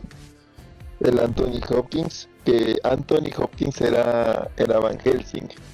Que pues obviamente ya, ya se imaginarán pues de ahí sacaron la, la película, ¿no? La del este, en, e- en ese personaje fue el que se basaron para crear a la película de Van Helsing. De Hugh Jackman. Sí, y pues bueno, esta, esta película, como justo decías, por eso es que, que Nosferatu se me hacía muy, muy conocida este tema de, de esta persona, en este caso Keanu Reeves, que quedaría encerrado en el castillo de, del conde Drácula. Él iría primero a, a realizar una investigación y una entrevista con este personaje. Este Drácula termina enamorándose de, de la esposa, bueno, no esposa, sino la novia de, de Jonathan Harker. Y él dejaría encerrado a Harker en el, en el castillo para ir tras de, de su amada que ni siquiera conoce, ¿no? Porque se enamora en base de las cartas, de lo que este tipo le cuenta. O sea, prácticamente el güey le entregó a la novia. Y el conde Drácula va en busca de la novia mientras deja a Harker encerrado en el castillo con, con sus acompañantes vampiras y toda la cosa. Entonces hay un hay un revuelo ahí todo todo raro. El conde Drácula le hace unas cuantas visitas a la a la mina Harker que termina con esta especie de, de gusto, o sea, le empieza a gustar y se empieza a enamorar del mismo conde Drácula. Entonces hay una historia de romance toda rara, pero a la vez muy buena, güey. O sea, todo, todo está muy bien desarrollado, todo está muy bien escrito. que de hecho los problemas que tiene la, la mina, los problemas que tiene mismo con el Drácula, los problemas que tiene Harker, o sea, todo se acomoda de cierto modo que si te crees, güey, que, que este que vayan a terminar juntos, que estén relacionados en cierto modo. Sí, la historia de amor es muy chingón. Sí, es muy chingón, así si no han tenido la, la oportunidad de verla, Drácula de Bram Stoker, una joya. Te voy a contar algo bien curioso que tengo con esa película. Se me olvidaba comentar Ajá. el este, este Drácula, este diseño de, de Drácula de Bram Stoker es el güey que tiene como, como las boobies en la cabeza, güey, al que le hace parodia en, en Hotel Transilvania. El, el güey cuando se disfraza de Drácula. Todo mamón. sí. Te digo que yo tengo algo, hay una historia bien curiosa con esta película porque una ocasión, eh, esa película es del 92, eh, obviamente no la, no la vi en su, en su momento, pero una ocasión por ahí del 2006, 2008, por ahí, eh, fui a un bar, estaba yo de este de, alcohólico y llegué y llegaron unos, unos compas, pero pues estaban como en, en, pareja. Y pues yo así como que no les hice caso a su desmadre. Eh, me agarré yo mi trago y volteé a la televisión del bar y estaba empezando Dije, ok, a ver. Eh, obviamente no había ni un pito porque pues estaba en un bar, pero pues había este... Había subtítulos, ¿no? Entonces pues la, la empecé a ver aguanté como unos 30, 40 minutos. Eh, no sé si era la peda, no sé si era el ambiente, no sé. Pero neta sí me empezó a dar miedo, güey. Sí, sí, sí me, me, generó así el ambiente. Y te digo, yo no estaba escuchando nada, güey. Yo no estaba leyendo los, los subtítulos, los diálogos, güey. Entonces, sí me, sí me empezó a dar así como que el, el, el, el miedillo. Y, sí, sí, sí, güey, la, la neta. Y ya la banda así como que, güey, intégrate y no sé qué, me interrumpieron la película. Dije, va, luego la, acabo de ver, pero más agradecí que me hayan interrumpido que, que en serio querer, querer verla. Entonces regresé a mi casa en la noche, pero sí venía yo, yo culeado, güey. No, no, sé por qué, ya, ya, estaba yo este grande, güey. Entonces no me dieron ganas de, de buscarla, güey. Dije, no, ni mergas, qué chingados voy a estar viendo esto. y lo dejé pasar, güey. Lo dejé pasar hasta el año pasado. Lo dejé pasar hasta el año pasado, ándale. Este, que dije, que esa madre, voy a ver Drácula de Bram Stoker. Eh, qué buena movie, güey, ¿eh? Neta, qué buena movie. Me arrepentí de no, este, de no haberla visto. Creo que la, la, primera mitad de la película sí, sí me funcionó bastante en el, en el sentido de la ambientación de terror. Eh, ya como que claro, la, la otra. ¿Mandé? Perdón, es que tiene los diálogos fuertes, o sea, no hay, no pasa nada extraño, sino que es un tema como más psicológico y es, es pesado. Sí, justo. Y ya te digo, la, la, otra mitad, por así decirlo, que de alguna manera es como la acción, eh, de alguna manera. Sí. Sí, ya como que... No, no te voy a decir que me perdió, pero ya fue así como que... Mmm, ok, sentí que bajó un poquito. Obviamente pues también ya los, los efectos de la época pues no le ayudaron mucho. Eh, sí tuve como que estos elementos, pero pues aún así no le, no le quito nada, ¿eh? La película es muy, muy buena y pues obviamente por algo es un clásico eh, de, del cine de, de, vampiros. ¿Y algo más que quieras agregar a la película? No, no, nada, recomendada que, que, se la chequen. Y sí, muy justo, la acción, pues no había mucha acción en ese entonces como para enfrentarse a un vampiro. Sabemos que las soluciones eran muy estúpidas pero lo que se le agradecía era este tema como de romance y terror que estaba como todo todo extraño sí pues es que ese era como que te digo eh, tu, tuvo la genialidad y creo que es una de las cosas que, más le aplaudo a la película que tuvo la genialidad de mezclar los dos elementos tanto el, el romanticismo con, con el terror entonces sí es, sí es, sí es muy buena. Y pues ya conectándola, pues esa del 92, con una de mis favoritas, de mi top 1 yo creo en el, en el ámbito de los vampiros, pues de 1994, eh, Interview with the Vampire o Entrevista con el vampiro. Esta película también me, me mega traumó porque yo estaba en primero de secundaria cuando por alguna extraña razón les ponen esta película en el salón de, mi hermano. Yo estábamos en la misma secundaria, mi hermano estaba en tercero y les ponen esta película. Entonces yo nada más, en una escuela particular, hablando desde tu privilegio, ¿eh? No, nada más primero de secundaria, estoy en una escuela particular. Este, pues la escuela era como una casa.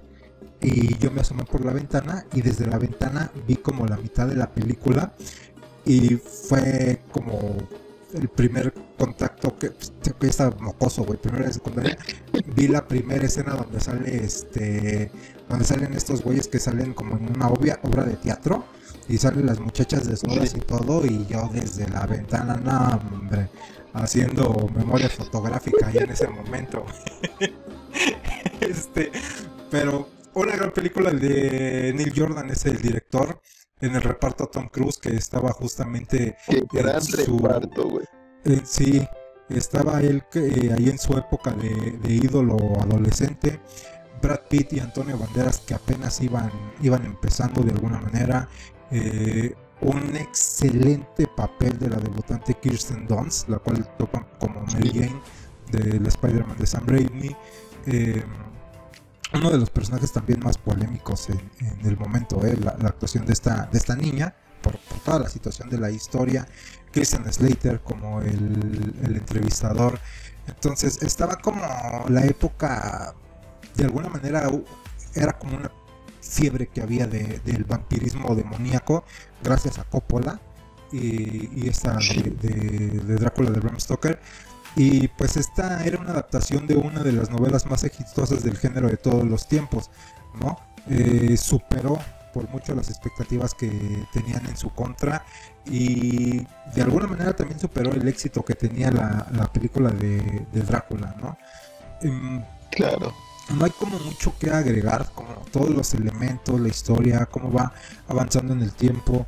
Eh, llega un, periodista que es Christian Slater a entrevistar tal cual a este vampiro que es este Brad Pitt y él le va a empezar a contar me gusta mucho cómo hacen toda la ambientación desde la época en la que ellos estaban este viviendo cuando empieza todo el desmadre y cómo a través de las épocas va, va avanzando eh, una relación bien tóxica de alguna manera entre ellos 3, cuando entra Antonio Bandera, su personaje también eh, viene como a romper esa, esa tensión sexual de alguna manera que, había entre los personajes.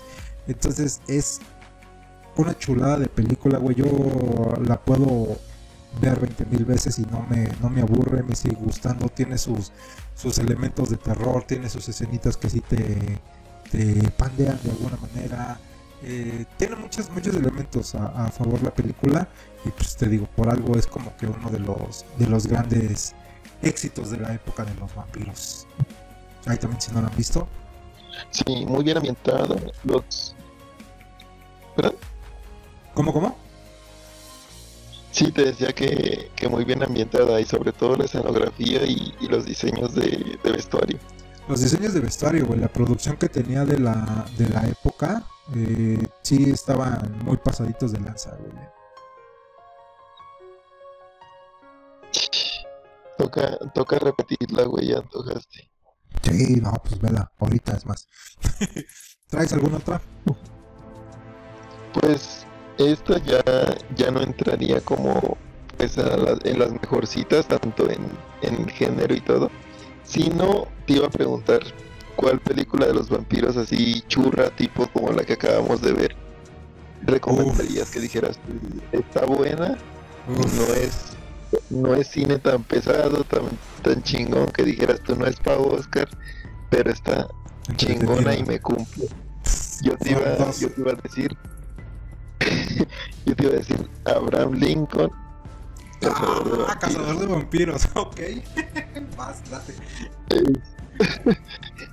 Esta, esta es una historia muy chida, trata de ambientar todo esta, este pedo de, de la vida de Lincoln a, como si fueran vampiros los que tenían esclavizados a, a este, a ciertas personas. Ajá. Este, Eva Abraham Lincoln decide vengarse de los vampiros después de que su madre fue, fue asesinada por uno de ellos y él empieza a entrenar con un vampiro para poder empezar a cazarlos.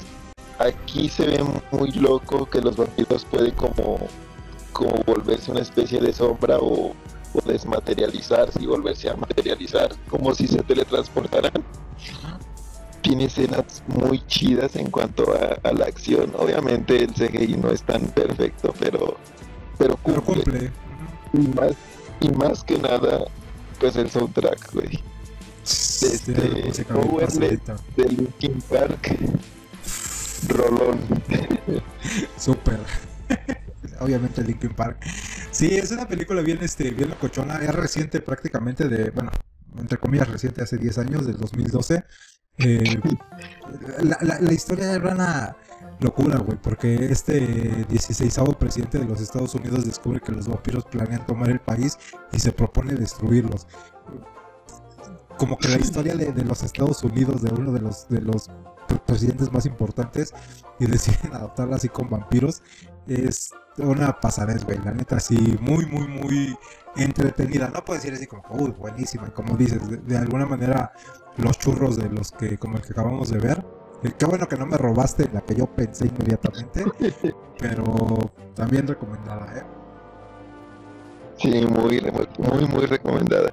Yo esa la, le tengo demasiado cariño porque cuando yo estaba ahí en México, antes de venir para acá, pues había hablado yo con Laura que cuál, cuál iba a ser la película que íbamos a ver primero. Y ganó esa.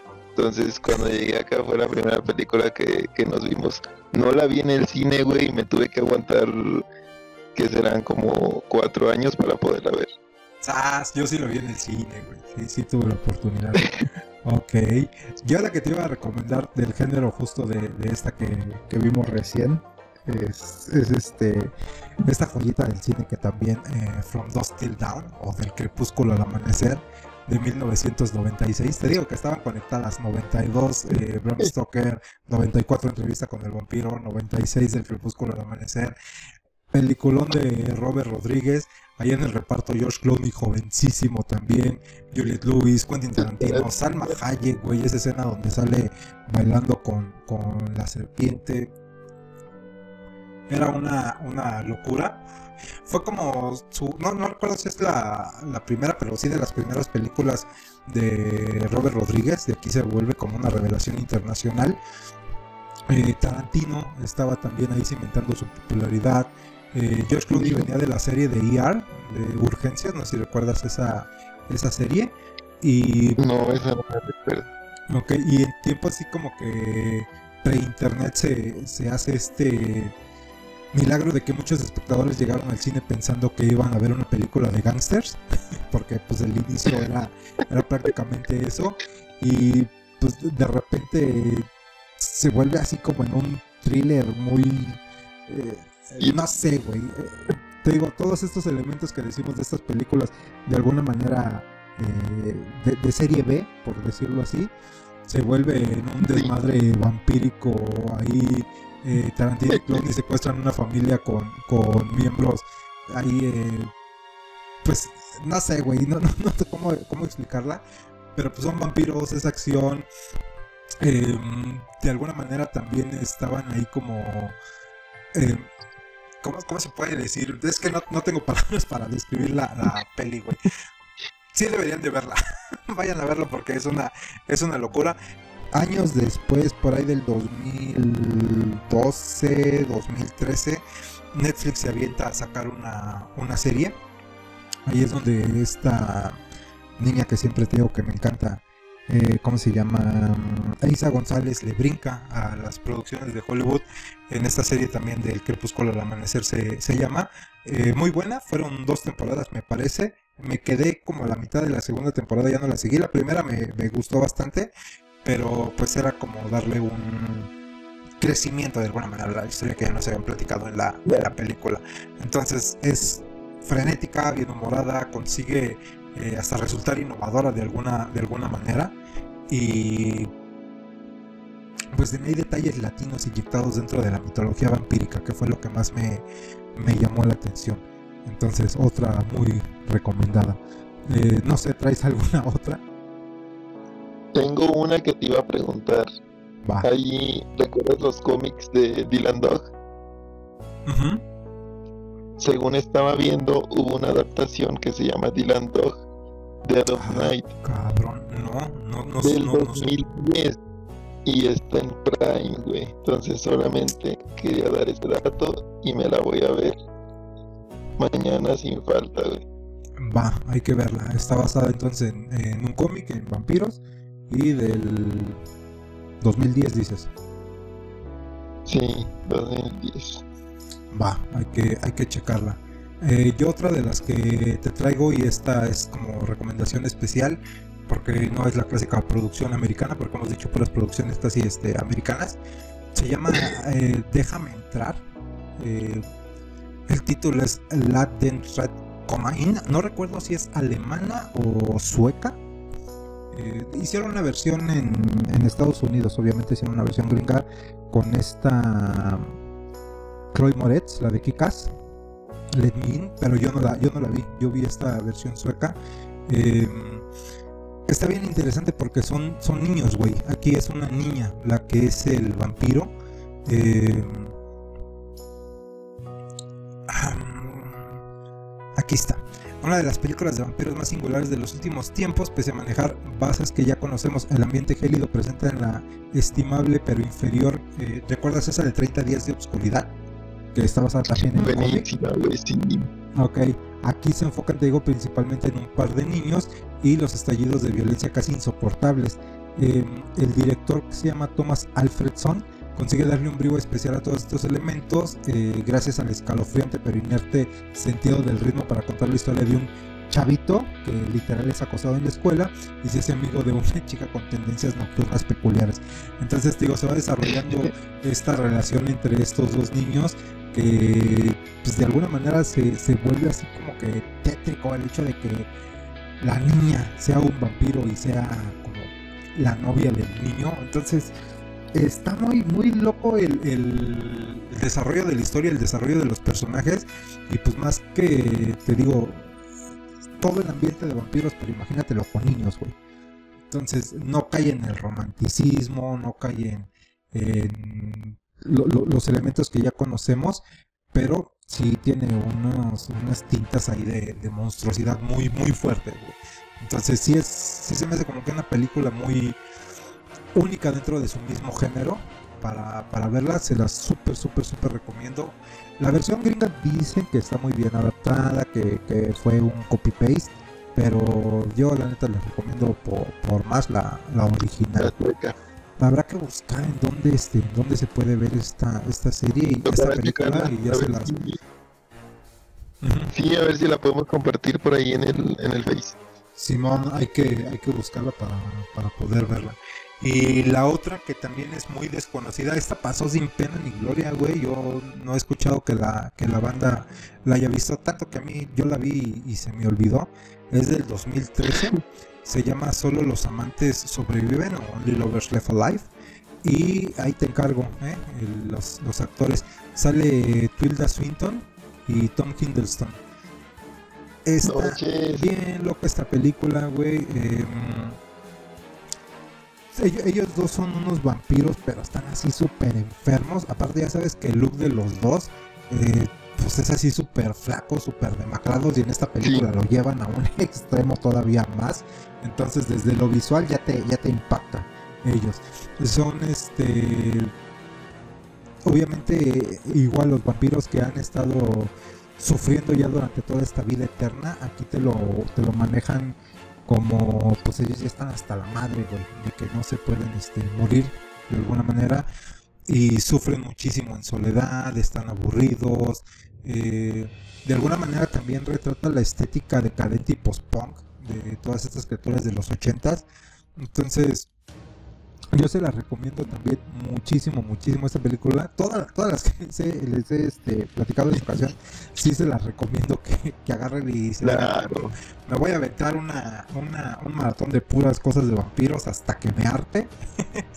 y esta va a ser una de esas que yo creo que si la dejan hasta el último, van a terminar así bien choqueados y bien impactados, güey. Entonces, es.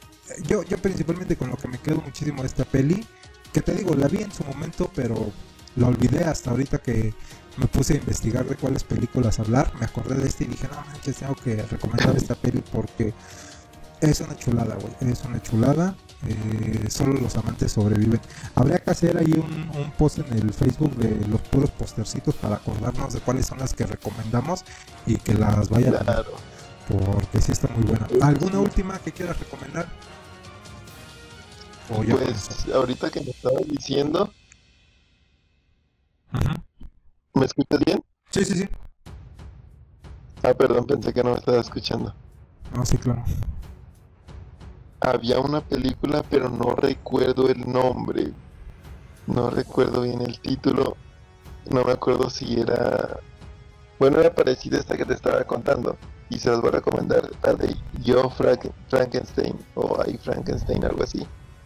Este trata sobre, sobre un tipo que es obviamente un experimento del doctor Frankenstein de diferentes uniones de, de diferentes partes de cuerpos.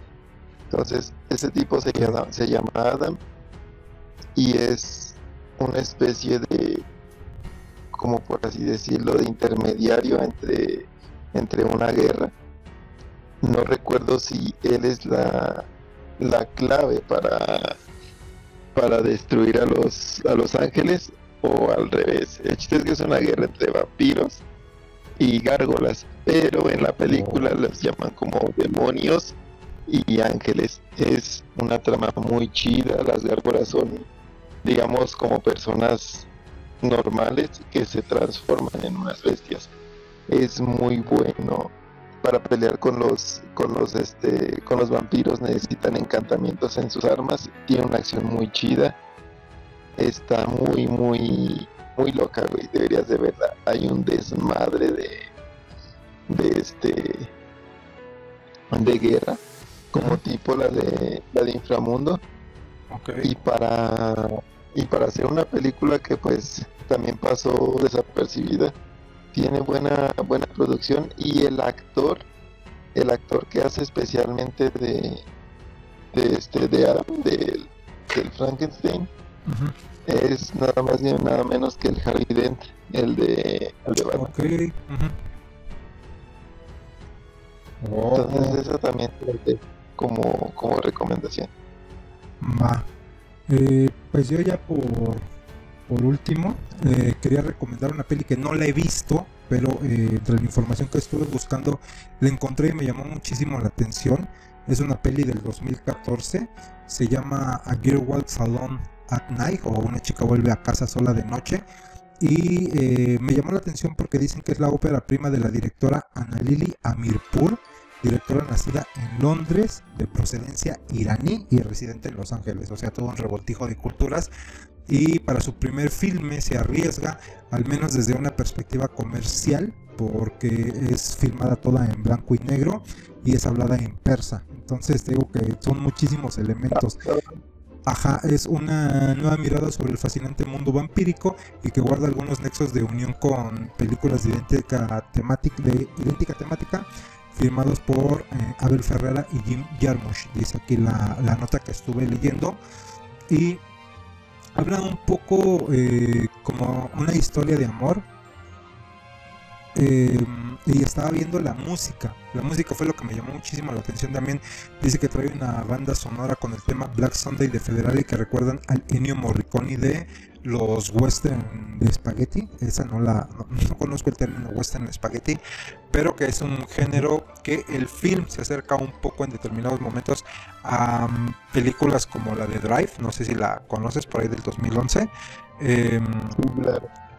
pero tiene muchos este, elementos de, de, este tipo. Dice, es tan irregular como fascinante. Tiene una poderosa estética y tiene una gran base en su actriz protagonista Sheila Pan, a la que pudimos ver en su momento en la película de Argo con Ben Affleck, no sé si te acuerdas de esta película, también del 2011, del 2012, perdón, y que hipnotiza con su sola presencia. En ella parecen reunirse físicamente algunas de las actrices más guapas del cine, tanto de antes como de ahora. Belleza clásica y moderna se da la mano en su rostro, algo que le queda perfecto a su rol de vampiro. Entonces me llamó muchísimo la atención eh, la descripción así como la como la vi, algunas fotos y te digo principalmente la, la mezcla ahí de los elementos principalmente de la directora y el hecho de que esté en blanco y negro, que esté hablada en persa, que tenga ahí también elementos de procedencia iraní. Entonces dije, pues la voy a recomendar, pero también la voy a buscar para verla, porque sí me, me llamó muchísimo la atención. Claro, ¿y está en alguna especie de plataforma? Es lo que estoy justamente este, buscando para, para ver si, si, si se puede ver. Porque yo obviamente le estaba buscando hoy en el, en el Telegram.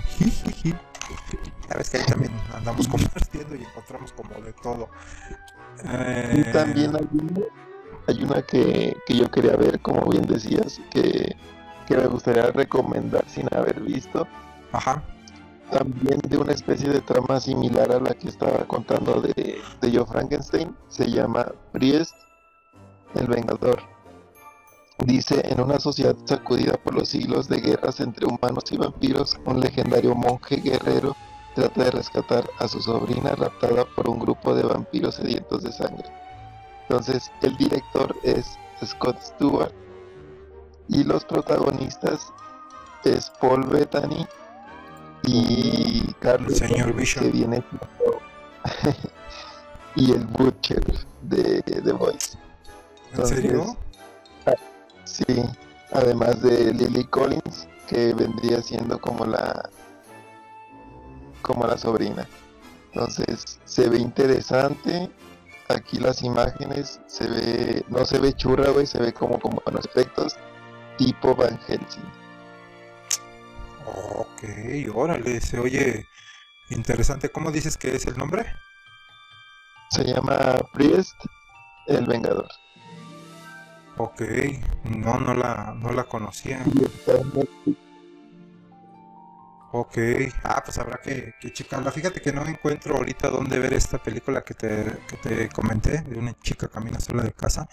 Entonces voy este voy a buscarla. Se supone, estaba escuchando de una plataforma que se llama Movie, que tiene como que muy buenas este, historias. Se supone que está ahí, pero pues obviamente hay que, hay que pagar suscripción, aunque te das una prueba, te una prueba gratis de 7 días, la clásica. Voy a checar si la tienen ahí en esta plataforma y ya te digo si ahí la podemos, este, la podemos ver. Simón, sí, sí, me dices cualquier cosa para, para checarla porque se, se escucha muy interesante. Sí, sí, sí, sí, sí, bastante bien. Pues yo creo que con eso podemos este, cerrar nuestro podcast de vampiros, nuestra temática de vampiros. O no sé si tengas alguna más que agregar. No, no, solamente quería agregar una última noticia. Ajá. Que se reveló alerta de spoiler para quienes lo consideran un spoiler. Se reveló el verdadero nombre del Joker. Lo dijeron en Flashpoint en Beyond en el Billion Flashpoint. Y pues es el Jacobo Osvaldo Blanco. Jacobo Osvaldo White. Entonces, no sé.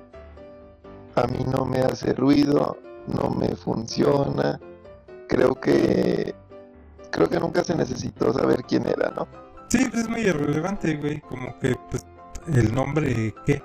Eh, teníamos como la idea de que el nombre era Jack Napier gracias a este ¿cómo se llama? Eh, de la película de Batman este